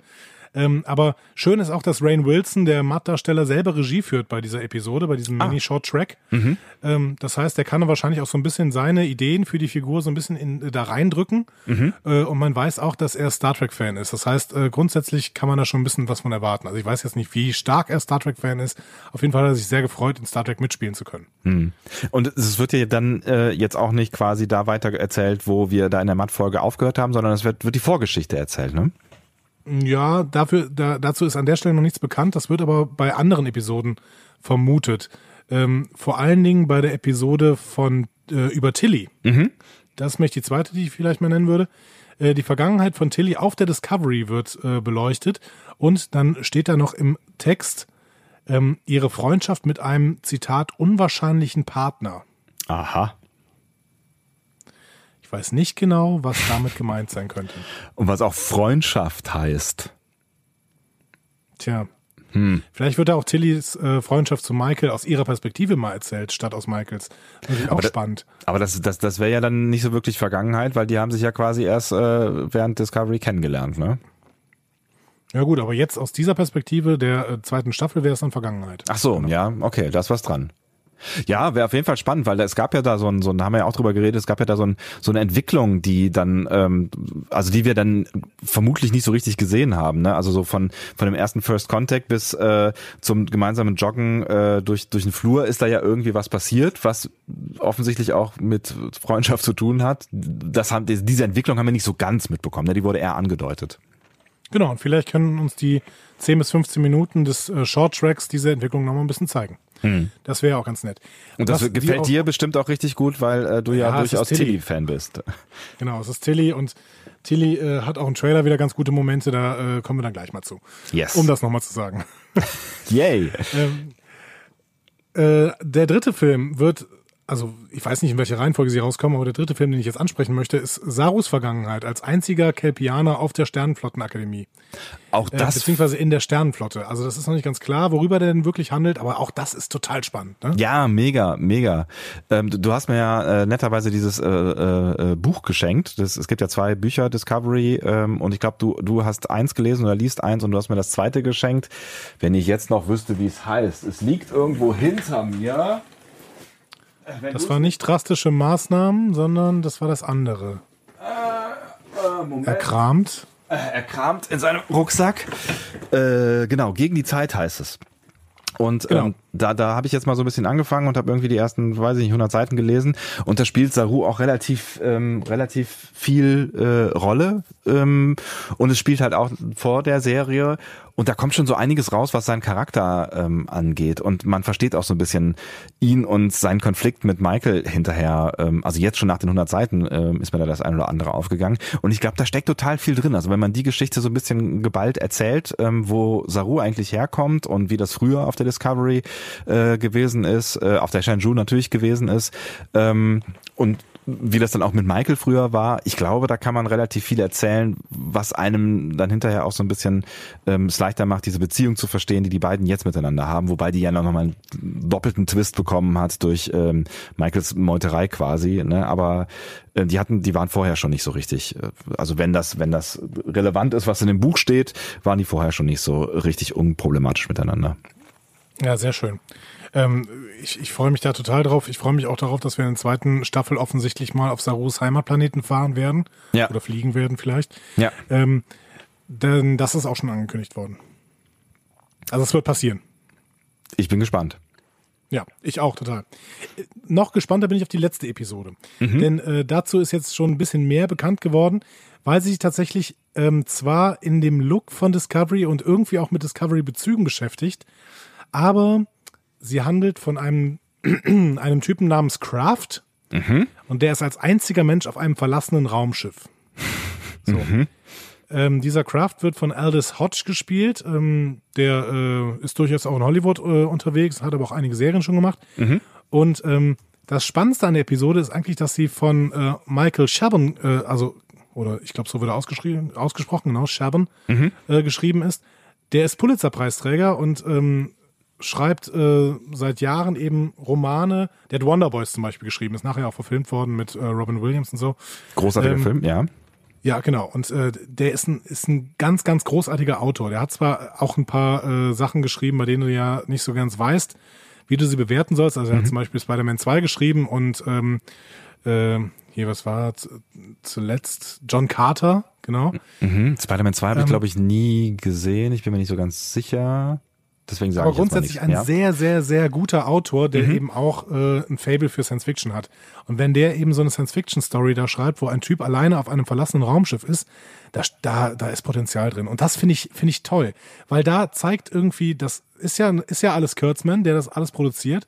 Und da zeigt er, dass er zumindest, also er oder seine Berater oder sein Stab, auf jeden Fall auch den, den Drang hat, mal was Neues auszuprobieren, was ganz Neues. Und das, das freut mich total. Ja, und wenn es dann halt nur auf diesem kleinen Format ist, ne? Ich meine, okay, dann ist es halt eine Stunde, aber ähm, ja, mal eine Stunde was Neues ausprobieren äh, und das hat, das hat ja dann wahrscheinlich am Ende sehr einen Charakter mit Cliffhangern und so weiter, dann auch wenn es die kleinen Viertelstunden sind. Also ich find's auch super. Ich bin sehr gespannt und auch darauf gespannt, wie das dann in dieses ganze Universum reinpasst, weil es wird ja wahrscheinlich irgendwo Anknüpfungspunkte geben. Irgendwie.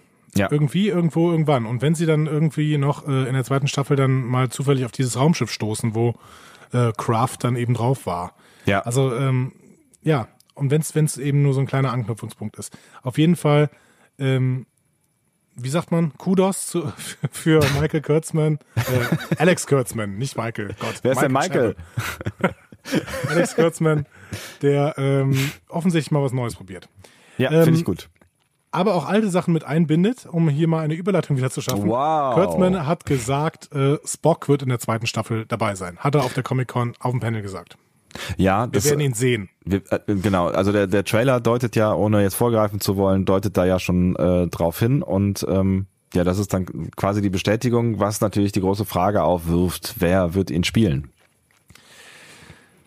Ich, ich gebe dir nicht recht. Also ich finde, der Trailer äh, weist da nicht so richtig drauf hin. Findest du? Und ähm, ja.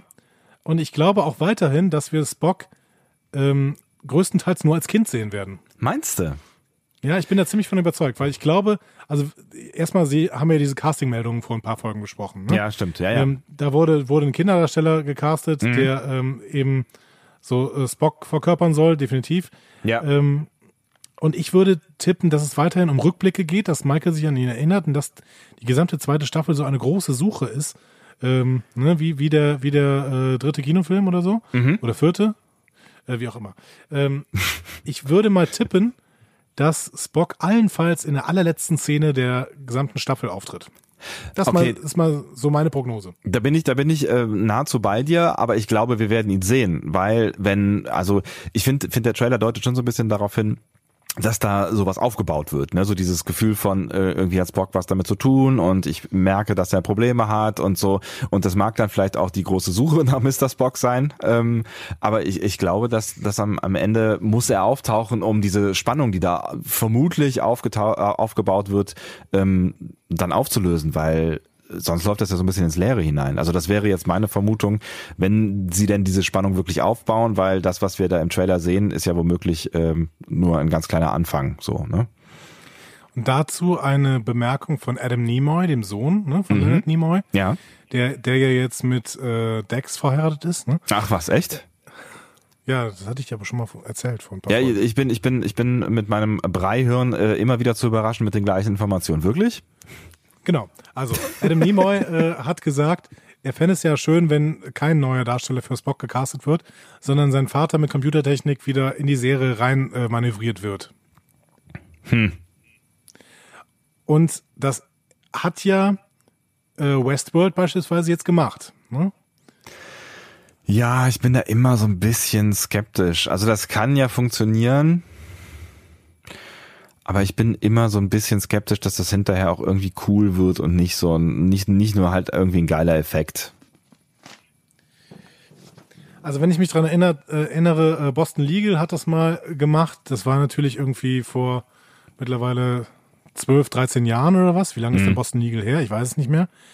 Ähm, Ja, kommt hin, glaube und ich. zwar haben sie alte ähm, Aufnahmen von Shatner äh, gemacht, wie er quasi als junger Anwalt dann irgendeinen Fall besprochen hat. Und haben das in die, in die äh, Serie reingebracht.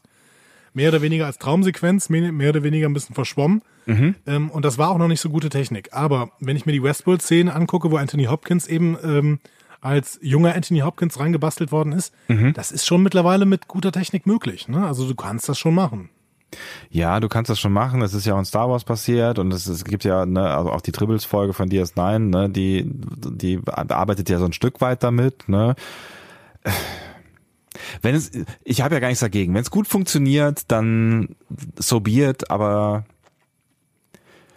ja, ich weiß Er nicht. dürfte Es- keine Hauptrolle spielen, ne? Also ja, ja, ist nicht. schon, ist schon klar, ne? Also, ja. Wenn es gut, wenn es gut gemacht ist und es gut funktioniert, also auch storymäßig gut funktioniert, dann, ähm, ja, vielleicht ist es tatsächlich am Ende ja auch wirklich nur irgendwie ein Blick oder so. Vielleicht reicht das dann ja schon aus. Ja. Wir haben noch eine großartige Casting-Meldung, Ja. Die mich sehr, sehr gefreut hat. Und das musste ich natürlich auch sofort auf äh, Twitter kundtun und auch dir sofort schicken. Ja. Äh, Re äh, Rebecca Romaine ist äh, gecastet worden als Number One. Die im Original natürlich von Rachel Barrett Roddenberry gespielt wird, die wir dann später als Laxana Troy oder die Computerstimme äh, kennen. Also Aber Number One von der Rebecca Enterprise, ne? Genau, Number Ja. One von der Enterprise, also die ähm, im Pilotfilm The Cage eben äh, die erste Offizierin war. Ach, toll. Rebecca Romaine in Star Trek, ich glaub's nicht. Ja, also okay, also ich find's, ich find's auch gut, ja, aber ich, ich glaube, du bist, du bist ja der größere Fanboy. Ich bin der total große Fanboy von ihr. Ähm, ähm, ja, ich freue mich total, Ja. sie zu sehen. Ich finde sie wirklich toll. Ja, ich meine, es ist ja auch eine gute Schauspielerin, mal abgesehen davon. Ne? Also das ist, es ist eine gute Schauspielerin, es ist ein guter Typ irgendwie und ähm, ich finde, sie passt auch. Also ich kann mir sie sehr gut in der Rolle vorstellen tatsächlich. Also ich glaube, das passt ganz gut. Ja, Entschuldigung, ich werde hier gerade von einer Katze gestört. Okay. ja, ich freue mich, ich freue mich auf jeden Fall total. Ähm, ähm, ein, eine zweite, äh, über eine zweite Casting-Meldung für die zweite Staffel freue ich mich auch sehr. Beziehungsweise es ist nicht wirklich eine Casting-Meldung, sondern eine Cast-Meldung. Wilson Cruz wird Teil der zweiten, wird Teil der Crew in Staffel 2 sein. Yay. Das heißt, Culber kommt definitiv zurück und ich bin sehr, sehr gespannt, wie. Ja, also das war der erste Reflex, den ich auch äh, äh, gehabt habe, weil ähm, ja, das, das wird interessant auf jeden Fall. Also wie sie ihn da wieder irgendwie reinwurschteln wollen, ähm, da, ne? aber vielleicht kriegen wir dann am Ende die Auflösung, in was für einem komischen Zwischenraum äh, sie, sie sich dann am Ende da noch getroffen haben. Ne? Also Stamets und Kalber, wo wir ja schon ein paar Mal äh, drüber diskutiert haben, ob das jetzt irgendwie nur eine Traumsequenz war oder ähm, dann doch irgendwie ne, die, irgendein komischer Zwischensubraum, irgendwas. Ähm, offensichtlich haben sie dann eine Idee, wie sie ihn da wieder rausholen. Vielleicht war es kein Traum. Vielleicht knüpft sich das irgendwie auch alles zusammen. Im Endeffekt ist es der Nexus und äh, der wird, da ist auch Spock, der irgendwas sucht oder so. Also das kann natürlich sein. Vielleicht strecken sie das gesamte Star Trek-Universum wieder zusammen damit. Ich meine, das würde natürlich auch, wenn wir jetzt äh, über, über irgendwelche Zeitsprünge äh, reden, ne, ich meine, das würde natürlich auch einiges erlauben. Ne? Das würde ja auch äh, äh, einen alten Picard erlauben zum Beispiel. Ne? Also ich meine, die, die hängen da ja alle irgendwie rum. Ne? Auch Kirk und Picard sind, sind da ja irgendwie mal reingestolpert. Im Nexus. Im Nexus, ja. Ja, ja. ja. Was der Nexus ist, weiß ich aber immer noch nicht so ganz genau. Ich muss mir die Filme nochmal angucken irgendwann.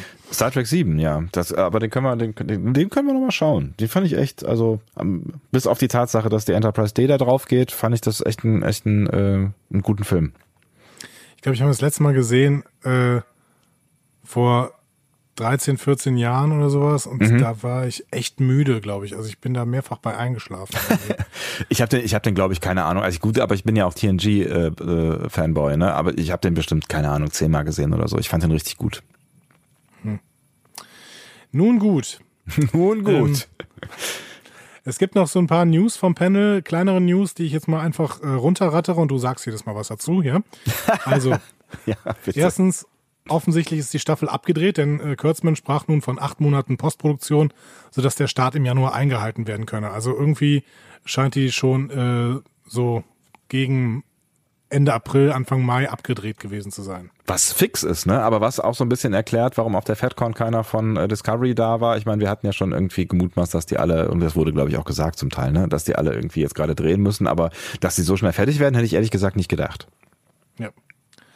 Äh, genau. Aber ich freue mich auf jeden Fall, dass sie Anfang Januar dann starten können und äh, wenn jetzt nichts mehr dazwischen kommt, dann, äh, ha, dann sind wir Anfang Januar wieder äh, jede Woche auf Sendung. Absolut, was wir jetzt nicht sind. Nee, ist klar. ähm, ja, vor allen Dingen ist das, eröffnet das auch nochmal äh, eigentlich eine, eine, eine andere Perspektive auf den Trailer, aber da müssen wir gleich nochmal drüber sprechen. Ich freue mich schon. Ähm, Alex Kurtzman, letzte Aussage von Alex Kurtzman, der hat auch noch äh, auf die Frage hin, Wie das ja mit Lorca aussehen würde, sagte er vielleicht. Ja. Ah, das würde ich aber jetzt nicht so groß machen. Also ich Nee. glaube nicht, dass Lorca, dass wir in der, also in der zweiten Staffel sehen wir Lorca definitiv nicht. Nee. Ähm, und ich glaube, den zaubern sie wirklich dann aus dem Hut, wenn die Quoten runtergehen oder so. Ja, also ich meine, Jason Isaacs hat ja auch gesagt, dass er, dass er schon Bock hat, zurückzukommen, aber da müssten sie ihm halt irgendwie echt eine geile Story äh, präsentieren und ähm, wie das passieren soll. Also er hat ja auch gesagt, er hat keinen Bock, den, den, äh, den äh, äh, Prime Locker quasi zu spielen. Ähm, Ja, weil er sich den doof vorstellt. Das heißt aber ja noch nicht, dass man den doof schreiben muss. Ne? ja, das stimmt natürlich, ja. Aber ich glaube, da müssen sie wirklich mit einer, mit einer richtig guten Story locken, sonst hat er da keinen Bock drauf und der sucht sich ja eh alles sehr rosinenmäßig aus, was er machen will. Auch ich möchte nochmal einen Anknüpfungspunkt für später setzen. Ich weiß nicht, ob wir überhaupt Jason Isaacs noch brauchen. So. Oh, große Worte und das von einem Jason Isaacs-Fan. Ja, definitiv. Ähm, so, jetzt noch ein paar äh, Nachrichten von den Schauspielern, die sie auf dem Panel gesagt haben. Mary Kiefer hat gesagt, dass ihre ähm, Figur äh, die beste Kanzlerin wird, ähm, die sie am Ende der ersten Staffel sein kann, während sie Tekuvmas Mission aufrechterhält. Ich bin sehr gespannt, ehrlich gesagt, wie viel dieser Storystrang überhaupt noch äh, also relevant ist am Ende, weil eigentlich sind wir da ja durch mit. Also da müssen sie sich irgendwie was einfallen lassen, warum das wieder interessant werden könnte.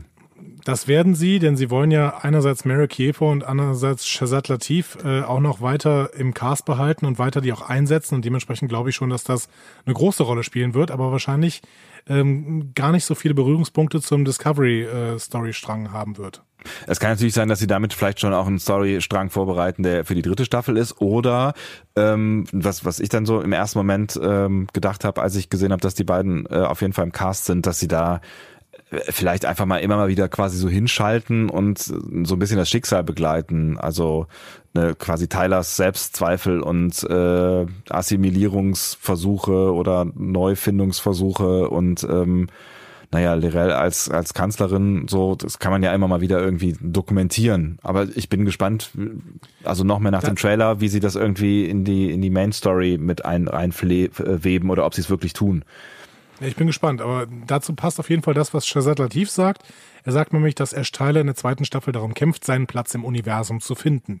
Whatever that means, aber naja, gut, aber das, ne, das passt, das passt ja so ein bisschen in diese, ich, ja, muss mich neu finden Sache rein. Genau. Und schließlich Doug Jones, ganz kleine Bemerkung, er sagt, dass das Make-up-Team den Prozess für Saru auf unter zwei Stunden verkürzt hat. Was sicher super ist für ihn. Sehr, sehr super. Also er hat ja offensichtlich in der ersten Staffel immer vier Stunden in der Maske gesessen. Unfassbar. Ähm, und äh, ja, also für jeden Drehtag, ne? Das ist Es Was ist echt krass. Ja, ja, das ist echt heftig so, aber naja gut, Augen auf, welche Rollen man so spielt, ne? ja, der spielt ja offensichtlich nur solche Rollen. Vielleicht mag er irgendwie diese Make-up-Artists sehr, sehr gerne oder so. Ja, ich meine, er ist natürlich auch einfach ein prädestinierter Typ dafür mit seinen 205 Metern, wie groß auch immer der ist. Also das ist ja, das ist ja Ich echt glaube, exakt 205, ja. das ist ja schon ein krasser Typ und der hat auch einfach eine echt krass geile Körperbeherrschung, ne? Also das ist schon, also ich bin da immer beeindruckt, wenn ich den sehe. Also auch in verschiedensten äh, Rollen, ne? Hast du The Shape of Water gesehen? Ja, großartig. Toller Film, ne? Ja, großer Film. Also der ist, der ist sehr schräg, der Film, aber ähm, ich, ich mag irgendwie diese, diese ganze Anmutung von dem Film und da spielt er halt ein- einfach auch echt, also ja, es macht, also ne, man sieht ihn ja nicht, aber es macht Spaß, so diese ganzen Bewegungsabläufe und sowas. Das macht total Spaß mit anzugucken. Ja, finde ich auch. Super Schauspieler und schön, also schön, dass das Casting auch so gut funktioniert bei Discovery, ne? Also ich, ich bin echt bei dem Casting komplett begeistert bis jetzt. Ich sehe da überhaupt keine Schwächen. Nee, und freue mich tatsächlich auch noch mehr Stärken zu entdecken. Also in, in, den, in den Figuren, über die wir jetzt schon 300 Mal gesprochen haben, die hoffentlich äh, ein bisschen mehr äh, zu tun haben, nämlich die Leute, die da sonst noch so auf der Brücke äh, reden. Also da sehe ich nach wie vor, aber ich glaube, da sind wir uns eh einig, äh, großes Potenzial bei der einen oder anderen Person. Dann lass uns doch mal in den Trailer reingehen. Ja, Also, Trailer-Analyse jetzt. Wir Dang. starten mit ein paar Shots vom Raumschiff Mhm. oder dem Raum als solches und Sonequa Martin Green als Burnham spricht so ein Voice-Over. Ne? ja, ja, genau. Mit, mit Also so bedeutender, tiefer Stimme. Genau, und bedeutendem tiefen Text. Genau. Also irgendwie der Blick zu den Sternen, bla, so. ne? Sowas halt, Ähm, ne? Das Schönste finde ich da wohl den Shot von der Discovery, die auf Warp fliegt. Mhm. ähm, weil tatsächlich mal so, ähm, ja, das, das sieht aus wie ein relativ statisches Warpfeld und nicht so ein wabbliges, wie es in der ersten Staffel teilweise war. Mhm. Äh, das hat mir gut gefallen, auf jeden Fall. Ja, eh die Optik, aber da, das können wir dann vielleicht auch gleich nochmal zusammen zusammenkehren. Äh, die Optik ist schon auch wieder einfach äh, grandios. Ja, genau. Und zwar in jedem Moment. Ja. Ähm, nachdem wir da diese paar ähm, Einstellungen gesehen haben, sehen wir dann einen Shot von Burnham, die im Raumanzug mitten im Chaos sitzt, mit Feuer mhm. um sie herum. Ja. Und aus dem Rauch kommt eine Figur auf sie zu, die sie dann nur sehr relativ unscharf sieht. Ein Wesen mit so einer Art von Flügeln oder so. Ja, oder total Spinne. schwer. Also auf jeden Fall irgendwie gar nicht mal so humanoid irgendwie, ne? Genau, also keine, ja, humanoid schon irgendwie. Also ich finde zumindest in der Mitte. Ich bin mir nicht ganz, Mittig humanoid. In der Mitte ich, zumindest humanoid. Ich fand, ich fand so ein bisschen blob, bloppig auch irgendwie, so ein bisschen blobartig. Blobartig? Nee, ja, hab ich gar nicht gesehen. So, so dieser Mittelteil, ich finde da, das ist so ein bisschen, sah, sah so ein bisschen, weiß nicht, so geleeig aus. Hm. Hm. Also ich habe keine Ahnung, was das ist. Burnham ist aber ziemlich geschockt auf jeden Fall. Ja, das ist sie. Ähm, und anschließend sehen wir zum ersten Mal Anson Mount äh, als Captain Christopher Pike, mhm. der an Bord der Enterprise beamt. Ähm, der übernimmt, äh, also sagt er Saru, er übernimmt aufgrund äh, eines Notfalls die Enterprise. Da scheint es dann irgendeine Regel in der Sternenflotte zu geben. Und ich frage mich, warum eigentlich? Die Enterprise sollte doch das Schla äh, Flaggschiff sein. Also vielleicht wird dann hier doch wieder der Sporenantrieb benutzt, um irgendwo schnell hinzukommen. Das ist mir nicht, nicht ganz klar. Ja, also das, das ist, das ist mir tatsächlich nicht ganz klar. Man kann natürlich auch fragen, warum muss er die jetzt auch äh, noch mit übernehmen? Also ist, also das ist ja auch einfach ein, quasi ein Tritt zwischen die Beine von Saru, auch wenn er nur Acting Captain ist, so, ne? Aber ähm, naja, vielleicht wollte man ihm auch einfach so ein bisschen mehr Spielfläche geben in seinem senfgelben Shirt. Reden wir mal über Anson Mount. Was sagst du? Lass uns mal über Anson Mount reden, über, über Pike. Ach so, entschuldige bitte. Ich habe vorgegriffen. Nein, lass mal. Sag mal. Ach so, es ist total super, wenn man wenn man nicht miteinander äh, äh, nicht nicht miteinander äh, in einem Raum sitzt, dann ist es so, hä, was willst du? Was? Ha? Was? Also jetzt sprechen wir bitte über Anson Mount als Christopher Pike. Ich finde den ich finde den tatsächlich irgendwie ganz cool, wobei ich sagen muss, ich ich finde also die die Fallhöhe ist jetzt halt auch nicht so hoch. Ich bin jetzt nicht der allergrößte Pike-Fan aus dem aus, äh, aus The Cage, also ähm, es ist natürlich auch total schwer zu miteinander zu vergleichen, was einfach ewig her ist. Aber und ich fand den Schauspieler irgendwie nicht so richtig geil, dessen Namen ich auch schon wieder verdrängt habe. Ähm, ich finde, der macht da irgendwie eine ganz, ganz ordentliche Figur, so in den Szenen, die man, äh, die man sieht. Das Senfgelb steht, steht ihm. Er kommt ähm, irgendwie trotz seiner seiner Härte noch einigermaßen sympathisch rüber. Also äh, mich macht die Figur tatsächlich neugierig. Okay, ich finde ihn großartig. Ich bin totaler Fan, jetzt schon. Also ich finde erstmal äh, sieht er eben ziemlich aus wie Jeffrey Hunter, der, äh, Jeffrey der Hunter, Original so Pike war, genau. Ja, genau. Ähm, aber er hat so einen gewissen Charme, den er, äh, den er ähm, versprüht. Ich kenne ihn ja auch aus, ich kenne ihn auch aus Hello on Wheels schon und mhm. ähm, das ist einfach ein Top-Schauspieler und der, der bringt was in den Cast rein, was der Cast bis jetzt nicht hatte, aber er bringt, er macht eben nicht den Lorca. Mhm. Also für, für mich ist es halt ein unbeschriebenes Blatt. Ich habe ihn noch nicht gesehen in irgendeiner Rolle oder in irgendeiner Serie und ähm, deswegen bin ich vielleicht nicht so nicht so ganz so euphorisch. Aber ähm, das ist das, was ich eben meinte. Also man, das sind ja, das sind ja wenige Szenen, die man irgendwie sieht und da ist er ja eigentlich auch eher äh, sehr sehr förmlich und äh, äh, autoritär, aber da äh, merkt man schon so ein bisschen, dass da auch so ein bisschen was mehr durch durchblitzt am Ende, so und das hat das hat mich schon jetzt auch neugierig gemacht. Also auf jeden Fall finde ich ihn in den kurzen Szenen, die man sieht, äh, schon deutlich sympathischer als die Originalversion, wenn ich das mal so sagen darf. Er hat, er hat aber auch so ein paar Lines noch in diesem Trailer, die mich darauf hoffen lassen, dass der noch einen gewissen Humor in die Serie reinbringen wird, den ich gerne sehe. Mhm. Und äh, über Humor müssen wir noch länger sprechen, weil ich möchte auch nicht jeden Humor sehen. Aber, ja, über Humor ähm, müssen wir auf jeden Fall sprechen. Halleluja. Aber ähm, trotzdem, also über einen gewissen Humor hat Star Trek immer gehabt. Ja. Und äh, den kann er, glaube ich, da reinbringen. Also diese, diese Art von trockenem Humor, äh, da verspreche ich mir von ihm relativ viel, von Tilly ja sowieso, mhm. von Tick Notaro auf jeden Fall.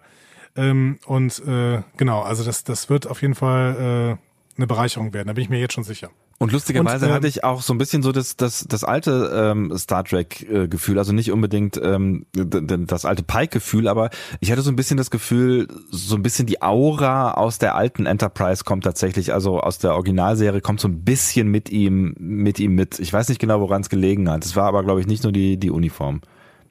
Ja, wobei ich die Uniform finde ich gut ge getroffen eigentlich. Also es ist eine Mischung aus Retro, aus Alt.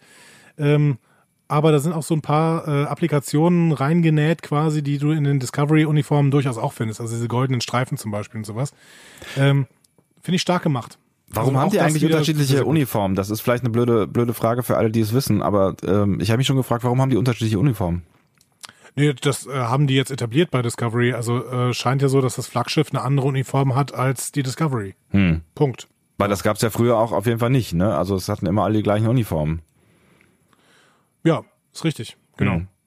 Aber wir sehen ähm, äh, Pike nachher auch in der Discovery-Uniform. Das heißt ja. auch, dass er auf die Discovery wechseln wird. Ja, genau. Und grundsätzlich, dass, äh, dass es doch, also dass es verschiedene Uniformen bei verschiedenen Schiffen oder so gab, hatten wir auch schon etabliert. Das haben wir bei DS9 beispielsweise, als Worf von der Enterprise auf DS9 kommt, trägt er auch die Enterprise-Uniform und die unterscheidet sich deutlich von der DS9-Uniform, die ja, er dann später das, auch anzieht.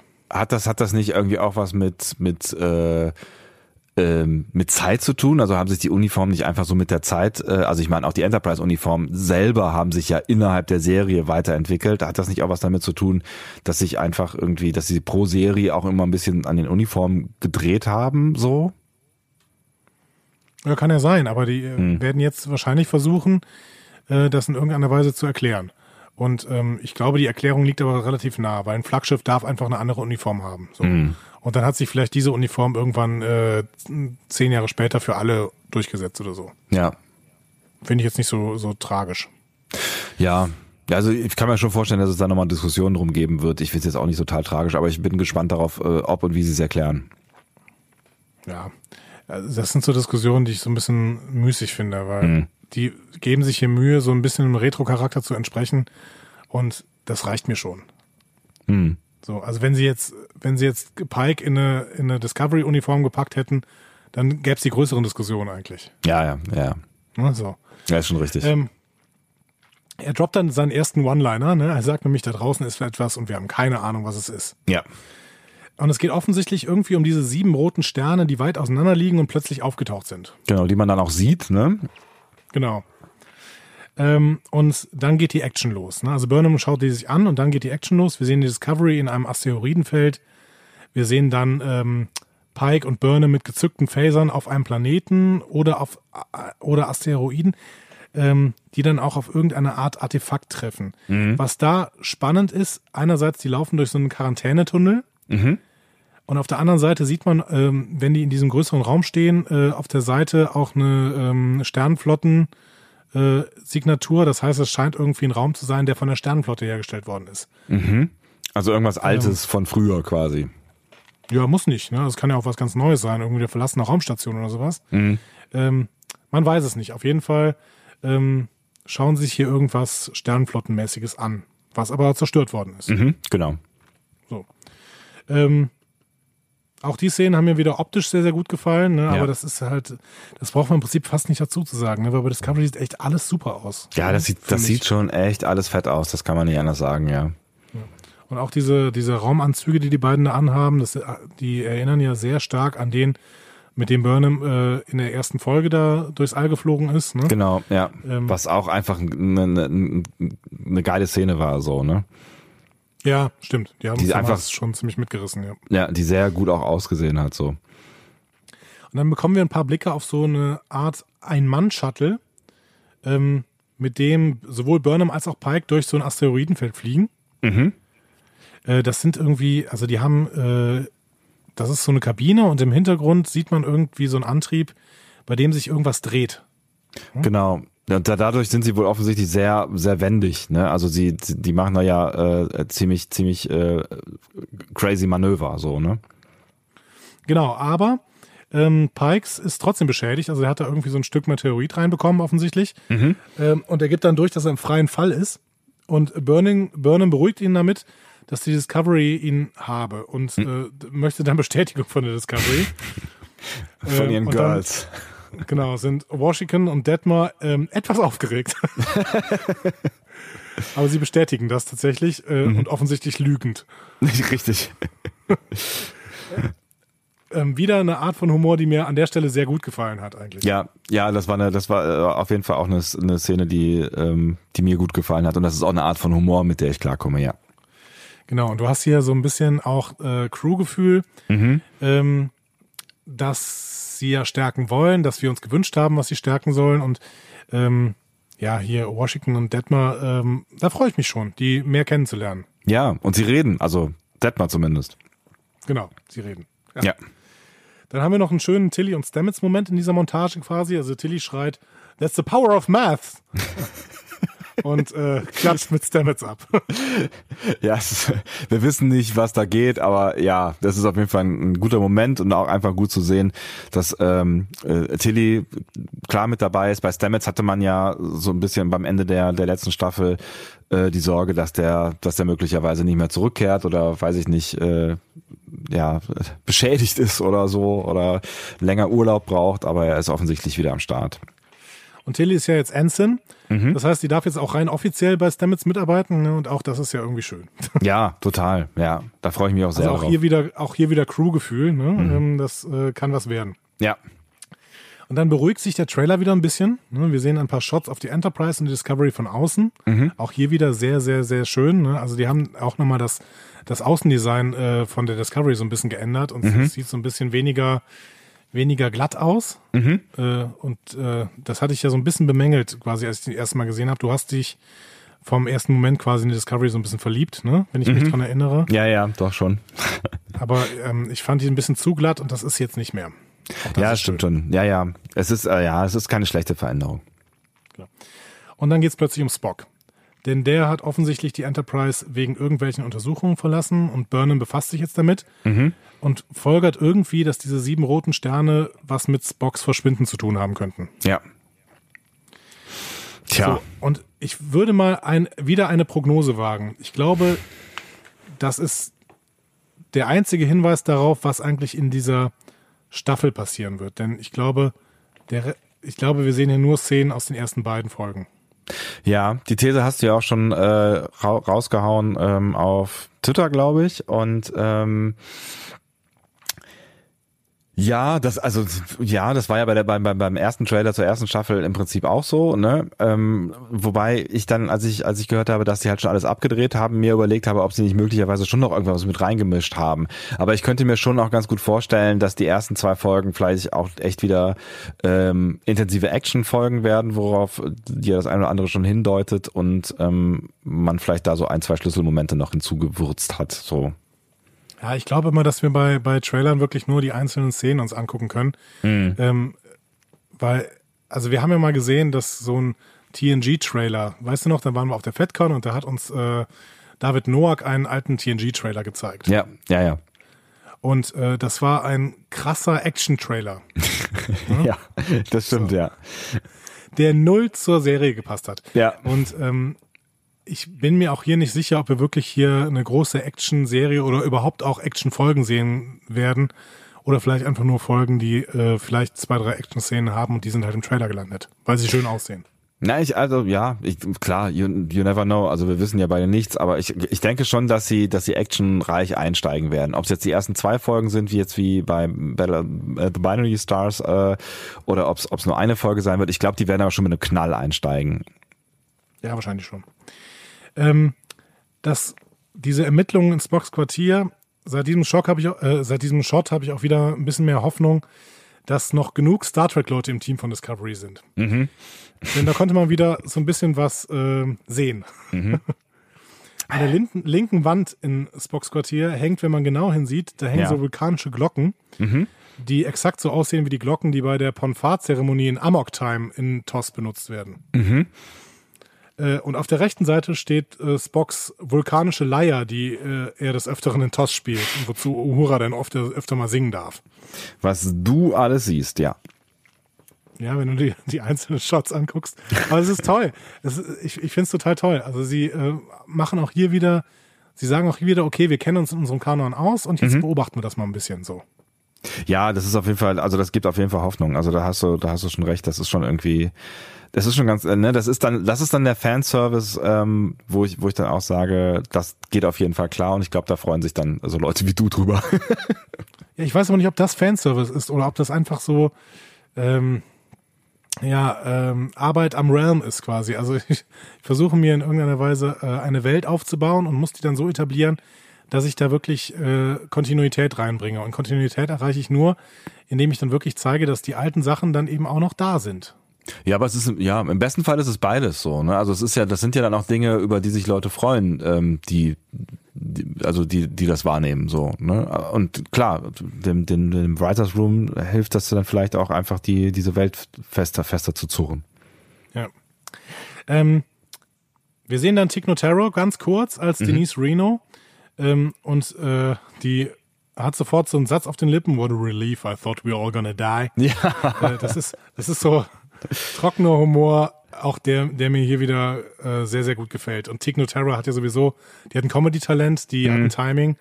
Ähm, da freue ich mich sehr auf diese Figur. Ja, absolut. Also da, da habe ich auch gedacht, das funktioniert tatsächlich ganz gut. Ich, ja, also da, da war der Comedy-Moment auch noch äh, im, im äh, grün-gelben Bereich für mich so. Ähm, wir haben dann noch ein paar Montageszenen ähm, unterlegt mit der Pikeline uh, Wherever our mission takes us, um, I hope we'll have a bit, little bit fun along the way. Oder so ähnlich, ne? Ja. Also auch Pike äh, bringt da diesen trockenen Humor mit rein, mhm. der mir noch gefällt. Ich, die, die, die, der Moment, ich merke es ja schon, an dem uns beide der Humor zu groß wird, der kommt ganz am Ende. Ja, ja. Ich glaube, genau. ich glaube, da. Ja, ich ich, ich habe ich hab gedacht, vielleicht sind wir da uns gar, uns gar nicht so einig an der Stelle, aber offensichtlich sind wir uns da doch sehr, äh, sehr einig. Also ich hatte da tatsächlich schon äh, an, an äh, der Stelle so kurz, aber na, ich weiß, es ist ja ein Trailer und es ist ne Comic-Con und bla. Also ich hatte da schon kurz so ein bisschen Angst, dass es so ein bisschen Richtung JJ Track geht. Ja, nicht bei Tick und Montero, vielleicht bei dem Pike-Ding. Ja. Hm. Aber also ich, ich werde von ich werde durch die Shots erstmal beruhigt, weil die Shots sind sind so typisch trackig irgendwie. Also wir hm. sehen im nächsten Shot eine Menge, eine, eine große Menge Sternflottenoffiziere rund um irgendein Artefakt stehen, was mhm. blau schimmert. Mhm. Das ist scheinbar in einer Art Höhle, aber der Boden ist glatt. Ähm, das ist auch wieder so, also so Außenmission und irgendwas passiert da gerade. Und mhm. ähm, ja, ach, ich, keine Ahnung. Ich weiß nicht, was es ist. Ähm, aber das Gefühl, ich habe dadurch ein gutes Gefühl. ja, allein Außenmissionen, ne? Also das, das, also da freue ich mich auch schon drauf, dass da, dass da so ein bisschen was äh, außerhalb des Schiffs passiert. Ich meine, es ist ja nicht so, als wären wir in der ersten Staffel nur auf dem Schiff gewesen, aber ja, so ein bisschen, so ein bisschen mehr erforschen und äh, so, also äh, ja, da hätte ich, da habe ich schon Bock drauf. Genau. Ähm, dann kommt wieder so ein bisschen Action. Wir sehen Burnham durch den nun zerplatzenden Quarantänetunnel gehen, mhm. ähm, durch den sie mit Pike und dem Phaser im Anschlag schon am Anfang gegangen ist. Und Pike nochmal im Captain's Chair, der Hit it sagt. Mhm. Was auch immer. Ja. Äh, aber die äh, Discovery scheint auf jeden Fall wieder mal ein bisschen zu leiden. Ja. Dann sehen wir noch ein paar Minishots auf einzelne Crewmitglieder. Und äh, spannend ist dann die Titelkarte. Ähm, auf dieser Titelkarte ne, äh, steht, äh, sind nämlich die roten Sterne mit drauf. Mhm. Stimmt. Im Hintergrund. Ja. Und äh, das ist so ein, finde ich, ein Hinweis darauf, dass uns dieses Mysterium rund um die Sterne wohl die ganze Staffel begleiten wird, weil sonst würden sie es wahrscheinlich nicht auf die Titelkarte machen. Also wird es vermutlich auch wieder so ein bisschen äh, Mystery werden, wo wir ja auch schon drüber diskutiert haben, wo es denn möglicherweise hingeht und ob das nochmal so ein bisschen Mystery wird, wie quasi in, in der ersten Staffel, ne? Ich fand es, war es so Mystery in der ersten Staffel? Ja, schon. Also dadurch, dass du, dass du halt irgendwie nicht genau wusstest, was, ähm, was, was, was mit den Leuten los ist, so, ne? Also vor allen Dingen halt mit Lorca. Also ich finde schon, das hatte Mystery-Elemente. Wenn du, wenn du. Aber wenn du jetzt ein Mystery im Universum hast, was eine eingespielte und äh, gut funktionierende Crew, die auch ein bisschen Humor, die auch ein bisschen Alltagsmomente miteinander hat, mhm. wenn die da jetzt auf die Suche geht, was denn das Mystery hinter diesen Sternen ist, ähm, dann klingt das für mich sehr vielversprechend. Ja, dann ist es vor allen Dingen auch keine, keine Story am Ende, die dann sich nur um die Crew dreht, weil letztlich war das ja eigentlich ähm, das, das, was wir in der ersten Staffel gesehen haben, schon relativ crew-zentriert. Also natürlich hatte das eine, eine, eine größere Geschichte, ähm, auch mit dem, mit dem Spornantrieb und so weiter. Aber es, es ist sehr viel darum gegangen, was innerhalb dieser Crew passiert und ähm, mit diesen einzelnen Leuten, die nicht, äh, nicht die waren, die sie vorgegeben haben zu sein. So, ne? Und das, das zieht natürlich den Fokus nochmal so ein bisschen nach draußen. Und das stelle ich mir auch ähm, spannend vor. Total. So. Und dann kommt noch eine Szene im Turbolift. Yes. So, wir hatten diesen, äh, wir hatten Linus, den Saurianer, schon angesprochen. Ne? Also Ja. ähm, er ist natürlich kein Saurier, das äh, hat uns auch nochmal irgendwer gesagt. Ist natürlich ein Saurianer, ne? wie, wie im saurianischen Brandy. Also wir kennen bis jetzt nur den Brandy, den die produzieren, aber jetzt kennen wir auch die Saurianer. So. ja. Und Ob ich Linus Brandy ist offenbar, trinken wollen würde, war ich mir noch nicht, noch nicht so ganz sicher. Aber gut, äh, gehen wir erstmal durch die Szene. Genau, Linus ist offenbar erkältet und muss niesen und niest einen Crewman an, der neben ihm steht und der hat dann äh, halt grünen Schleim auf der Wange. Yes. Ich, ich sage mal ein Wort, Ja. äh, gerade in Bezug auf die erste Staffel. Überkompensation? Ach, ich weiß es auch nicht. Also das war, also das war der Moment, wo meine leichten Befürchtungen, die ich halt in der, im Mittelteil schon mal hatte, was Humor angeht, äh, ja, wo ich, wo ich richtig Angst bekommen habe tatsächlich.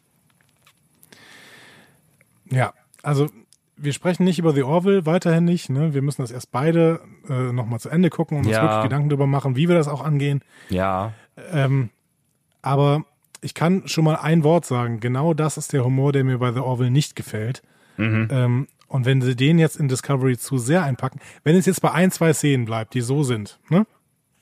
Okay, kann ich damit leben. Ich bin mir, ich bin mir nicht, ich bin mir noch nicht mal sicher, ob ich, ob ich damit leben könnte. Also irgendwie, also ich kann, ich kann gut mit dem Humor leben, den ich jetzt gesehen habe. Und du hast ja recht, Star Trek hatte auch immer so einen gewissen Humor. Ich finde, man sollte das halt nicht übertreiben. Und auch die erste Discovery-Staffel, die hatte so einen, so einen gewissen Humor, der mir auch echt ganz gut gefallen hat, der auch ähm, funktioniert hat. Wenn ich an die Tilly-Killy-Geschichte denke zum Beispiel, das, ne, das, das funktioniert für mich und das ist irgendwie, das kann man mal machen. Und auch die Szenen, die wir davor gesehen haben, die, ich finde auch, das kann man mal machen.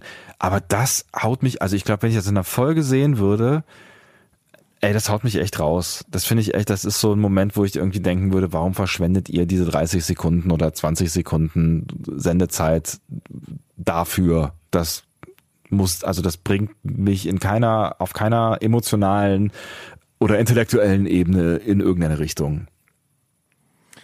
Ist halt Slapstick, ne? Ja. So. Und ich, ich hätte gern lieber trockenen Worthumor, von mir aus auch trockenen Gestikhumor, aber keinen Slapstick. Nee. Weil dann nehmt ihr, nehmt ihr euer eigenes Universum nicht ernst. Wenn die halt Scherze miteinander machen können, ne, dann bestärkt das eher den Realismus des Universums, weil Leute scherzen halt miteinander. ja. Egal in welcher Situation, auch in Extremsituationen. Ne? So. Aber das passiert halt nicht. Nee, genau. Und ich meine, ne, wir, wir, hatten, wir hatten ja immer schon so Szenen und auch Figuren, die prädestiniert dafür waren. Ich meine, Saru ist ja auch so eine Figur, die irgendwie so ein bisschen prädestiniert dafür ist, dass sie, dass, dass sie mal in, in Situationen reingerät, die irgendwie unfreiwillig komisch sind. Ich muss da immer so ein bisschen an, an Data denken, der ja doch auch sich immer mal wieder in Situationen manövriert hat, die halt dann unfreiwillig, also äh, unfreiwillig vor allen Dingen, unfreiwillig für ihn äh, komisch waren. Und da funktioniert's, finde ich, irgendwie meistens doch auch auch ganz gut, aber so dieses dieses mit der mit mit mehr als dem, mit dem ganzen Zaun drauf hingehauene Slapstick Momente, ich finde das ja, das das das verliert so ein bisschen an Würde. Also die Figuren verlieren so ein bisschen, also mir hat mir hat die Figur Michael in der Situation leid getan, dass sie sich in diese Situation begeben muss. Ja.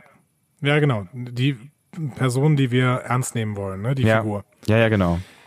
Ich, ich mag das Design vom Saurianer. Ich mag auch, dass sie einen Saurianer da haben. Ich mag es auch eigentlich, dass der äh, nur mit Klicklauten kommunizieren kann und den aber alle verstehen. Das kann man alles machen. Ne? Ähm, ich finde halt, dieses Niesen muss nicht sein. So. Nee. Das ist halt wirklich Slapstick, den ich nicht haben möchte. Ja, und auch mit den Klicklauten habe ich schon noch irgendwie kurz drüber nachgedacht, ob das denn so sein muss und ob das irgendwie logisch ist, weil wir uns ja immer irgendwie zurechtlegen, Universalübersetzer und so weiter. Und wir hören ja auch durch den Universalübersetzer. Und ich musste halt so ein bisschen an Chewbacca und Star Wars denken und habe irgendwie gedacht, brauchen sie jetzt so eine Figur, die ja, weiß ich nicht, die auf irgendeiner anderen Ebene, aber das ist halt das Problem. Ich meine, wenn, wenn, wenn, wenn, wenn der jetzt dafür sorgen soll, dass genau solche Momente entstehen und dadurch Ach, ich weiß auch nicht. Also mich, mich, ich habe so ein bisschen Angst vor dieser Figur, weil wenn sie, wenn sie der Comic Relief sein soll und der so aussieht, dann will ich sie nicht da haben. Ich glaube nicht, ich glaube nicht, dass der der Comic Relief sein wird. Ich muss dich jetzt mal ein bisschen versuchen, jetzt wieder äh, an Bord zu holen. ich glaube, dass der gar nicht so oft mitspielen wird, weil der hm. Darsteller hm. ist ein totaler Nebendarsteller. Ja. Ähm, und ähm, der hat in der ersten Staffel ja auch schon äh, zwei Rollen mitgespielt irgendwie. Hm. Ähm, ich glaube, der läuft ab und zu mal auf dem Schiff rum, der ist mal für einen ab und zu einen Moment gut, aber auch nicht in jeder Folge und ähm, ja, und ich glaube, dass wir solche Momente, wie wir da gerade im, äh, im, im Turbolift gesehen haben, auch nicht häufig sehen werden, weil die, die wollen sich weiterhin total ernst nehmen und ähm, das Universum ernst nehmen. Und das sind weiterhin Star Trek-Fans. Das hat der Trailer, finde ich, auch gezeigt, gerade ja, in den Feinheiten. Ja, so. hat er. Ja, ja. Und dementsprechend also die sind sich schon relativ im Klaren darüber, dass sie, wenn sie sowas machen würden, ähm, die Ernsthaftigkeit ihrer eigenen Serie untergraben würden. Hm. Und dementsprechend, ich glaube, dass das, dass die Serie weit mehr Humor haben wird als in der ersten Staffel. Ja. Das ist aber, finde ich, auch kein Problem, denn die erste Staffel hat halt im Krieg ähm, gearbeitet und da war halt auch ganz oft keine Zeit für Humor quasi. Ne? Hm. Ähm, aber hoffe wirklich, dass es ein guter Humor wird und ich glaube auch, dass es ein guter Humor wird, weil sonst würde ich auch eine Techno Terror nicht casten, die wirklich, die gerade für so einen guten Humor steht, ne, die, mhm. die für, für Wortwitz steht, die für Timing steht, die auch für Ernsthaftigkeit innerhalb von Wortwitz steht. Ähm, also ich, gerade diese Cast, das, es kann gut sein, dass die nur in ein, zwei Folgen mitspielt übrigens, ne, also das, aber ähm, trotzdem steht, finde ich, dieses Casting für so viel. Das steht für so viel, was Anson Mount auch kann der kann das auch, ne? Der, der zeigt jetzt schon im Trailer, dass er es kann. Diesen, mhm. diesen trockenen, diese trockenen Sprüche und so. so. Kirk, Kirk-Humor halt. Ja. Ich hatte halt so ein bisschen, so ein bisschen Angst, dass da vielleicht der ein oder andere zu The Orville rüberschielt und ähm, ja, vielleicht auch Kurtzman sich gedacht hat, wenn das Ding so erfolgreich rennt, dann nehmen wir uns da vielleicht irgendwie so, so eine kleine Ecke von, versuchen das irgendwie mit reinzubasteln, weil sie, wir sind halt das Original so und ähm, da bin ich mir nicht sicher, wenn dem denn so sein würde, ob das der richtige Weg ist. Aber wir werden es sehen, wir werden es sehen. Du gibst mir zumindest ein bisschen Hoffnung. Vielen Dank dafür. Ja, jetzt bleibt uns nur noch zu fragen, ihr da draußen, was sagt ihr denn über diesen Trailer? Gefällt er euch?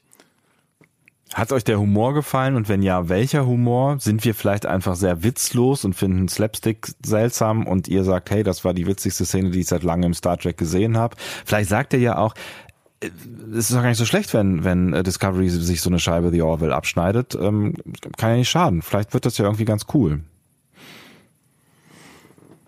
Ja, also das, ja. Ja. Wie gesagt, nichts, nichts zu The Orville, bis wir das irgendwann mal besprechen werden. Ja, richtig.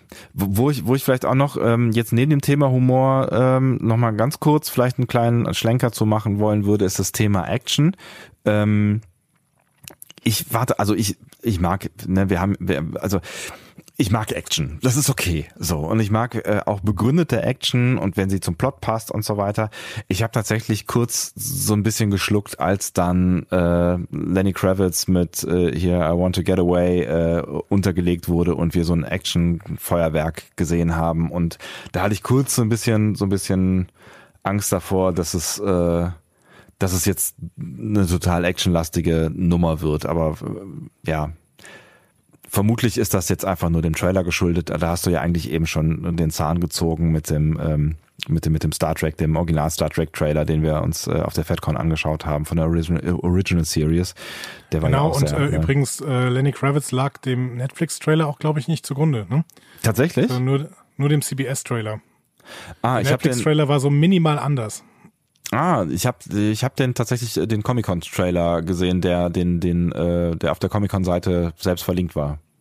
Genau. Und Netflix hat parallel noch einen anderen Trailer rausgehauen, der aber, also der hat keine anderen Szenen, das ist so ein, zwei andere Shots oder sowas. Ja. Ähm, aber vor allen Dingen eine andere Musik. Ah, ähm, muss ich mir den ich finde das, find das nicht so schlimm. Also da gibt's ja so einen Mini-Shitstorm über, über warum benutzt ihr jetzt Lenny Kravitz und warum benutzt ihr in Star Trek Beyond äh, die Beastie Boys und so. Mhm. Ähm, und wollt ihr euch jetzt an dem Publikum von Guardians of, the, Guardians of the Galaxy anbiedern oder so? ja, ja, genau. Ach ja, Ja. also man kann auch alles echt negativ reden. Das, das Nee, ich will's, ich ich will's nicht. ja, ich will's ja auch gar nicht negativ reden. Ich war nur so ein bisschen, weiß ich nicht. Ich hätte, also ich hätte mir, ich hätte mir, glaube ich, an der Stelle, vielleicht muss ich mir den anderen Trailer dann mal angucken. Ich hätte mir gerne an der Stelle noch ein bisschen mystischer. Also ich mag's dann gerne, wenn's, ne, es wurde ja, wurden ja ernste Dinge und auch mystisches angesprochen. Humor ist ja auch okay, aber ich, ja, ich hätte jetzt diese, diese Szene, auch wenn sie gut aussahen, diese, diese aneinandergereihten Action-Szenen mit, mit Danny Kravitz im Hintergrund irgendwie nicht unbedingt noch dringend gebraucht, aber es ist, ja, es ist halt auch ein Trailer. ist ein Trailer. Es Ja. ist ein Trailer, genau. Und er lief auf der Comic-Con, wo Ja, Leute ja. mitgerissen werden möchten. Da kannst du keinen Gesprächstrailer machen. Das funktioniert nicht. Ja. Das habe ich mir Ja. dann auch versucht zurechtzulegen und insofern ähm, bin ich da auch ganz fein mit. Ich glaube, Discovery ist auf einem guten Weg. Ich freue mich schon wieder total. Ich bin angefixt. Ähm, Ja, Gott sei hoffe, es Dank. Ich hoffe, es dauert nicht mehr zu lange. Also relativ präzise kann ich dir sagen, wie lange das noch dauert. Ja, aber Short Tracks, ne? Dezember, äh, das sind noch ähm, ungefähr vier Monate. Fünf Monate. Wer kann ich Vier. rechnen? Wo sind wir denn? Ach so, Ende Juli. Ja, du hast recht. Nee, wir, Ja. sind, wir sind ja jetzt äh, Im am August. 6, 6. August, glaube ich. Wie auch immer, wo auch immer wir sind, in welcher Zeit und wer wir sind, wir wissen das alles nicht mehr. Nein, es dauert ja günstigerweise tatsächlich nicht mehr so lang und ähm, was du sagst, das ist eigentlich auch ganz, ganz wichtig, weil wir irgendwie ähm, am Ende von Discovery Staffel 1 so ein bisschen gesagt haben, wir sind gerade irgendwie auch, auch gar nicht so neugierig auf das, was da jetzt noch kommen mag. Also das war jetzt okay, so wie es gelaufen ist. Wir haben es gerne geguckt, aber jetzt hat uns das nicht so total, wenn ich das richtig erinnere, nicht total angefixt, jetzt dringend sofort die nächste Staffel zu, zu gucken. Ähm, und das hat sich jetzt also schon auch so mit, mit den ersten News so, aber jetzt spätestens mit dem Trailer bei mir auch stark geändert. Also ich habe jetzt auch total Bock drauf. Ja. Die letzte Folge war einfach nicht so ein Höhepunkt. Ja. Naja, aber jetzt ähm, harren wir der Dinge, die da kommen, würde ich sagen. So soll es sein, genau. So, ähm, nächste Woche. Hauptsache, du hast den Überblick. Ich habe, glaube ich, den Überblick. Ich gucke mal gerade, was ich vertwittert habe. oh Mann, ey. Das ist echt, echt schlimm mit mir. Ja, ja du, du twitterst auch immer so Sachen, meine Herren. Ja, ich hau da Sachen raus, die eigentlich gar nicht rausgehauen werden sollen. Ja, äh, Einfach, wa- einfach weil ich kann. Einfach weil du kannst. Aber du hast ja diese wundervolle Übersicht, die ich jetzt hier sehe. Feedback und News, 6.8. Das ist möglicherweise vielleicht heute, wenn ihr das gerade jetzt hört, äh, wann ihr es an Tag 1 runtergeladen habt. Dann Genau, nächste Woche also Call to Arms. Genau. Da freue ich mich drauf. Ja, endlich mal eine Action-Folge. Das ist äh, ein, ein, ein neues Konzept, was wir jetzt quasi ausprobieren. Genau. Statt, Und, Lie- ähm, statt Lieblingsfolge, Actionfolge. Aber vielleicht kann sie auch zu einer Lieblingsfolge werden. Das, ähm, das werden wir dann sehen. Und wir werden natürlich dann auch so ein bisschen über Action äh, reden. Ich hatte, hatte das äh, eben ja schon mal angedeutet, was ähm, ich so von Action halte. Und grundlose Action kann man nochmal unterstreichen. Ich finde Aber grundlose ich möchte Action. nochmal finde ich schwierig. betonen, Ja. es ist ein Trailer. Es ist ein Ja, Trailer. ja, ja, ja, ja. Nein, So. alles gut, alles gut. Und ähm, so, so viel kann ich ja auch schon mal äh, als, als, als Spoiler auf die nächste, als unsere nächste Folge sagen. Auch da, finde ich, kommt Action äh, ganz gut weg. Oh, sehr schön. Ich freue mich. Ja, guck, ich habe sie, ausgesucht, ne? du hast sie ausgesucht, guckt sie euch an. Äh, Call to Arms ist äh, Staffel 5, Episode 26 von Deep Space Nine. Alles klar. Dann ähm, verabschieden wir uns doch, oder? Wir verabschieden uns noch und ähm, wir sind wirklich, also ich glaube, ich kann für dich auch mitreden. Ich bin wirklich äh, interessiert daran, was ihr von diesem Trailer haltet und auch wenn der jetzt am 6.8. vielleicht schon eine Woche auf zwei alt ist, äh, R2, ähm, schreibt uns gerne mal, was, was ihr davon haltet und welche, welche Parts euch gefallen und in welche Richtung es für euch gehen könnte von dem, was ihr da so gesehen habt. Ich bin da sehr neugierig drauf und ich bin mir sicher, Andi auch. Absolut. Nun gut. Habt eine schöne Woche. Ähm, wir hören uns dann wieder mit Call to Arms am nächsten Montag. Exakt. Tschö. Bis dahin, macht's gut. Tschüss.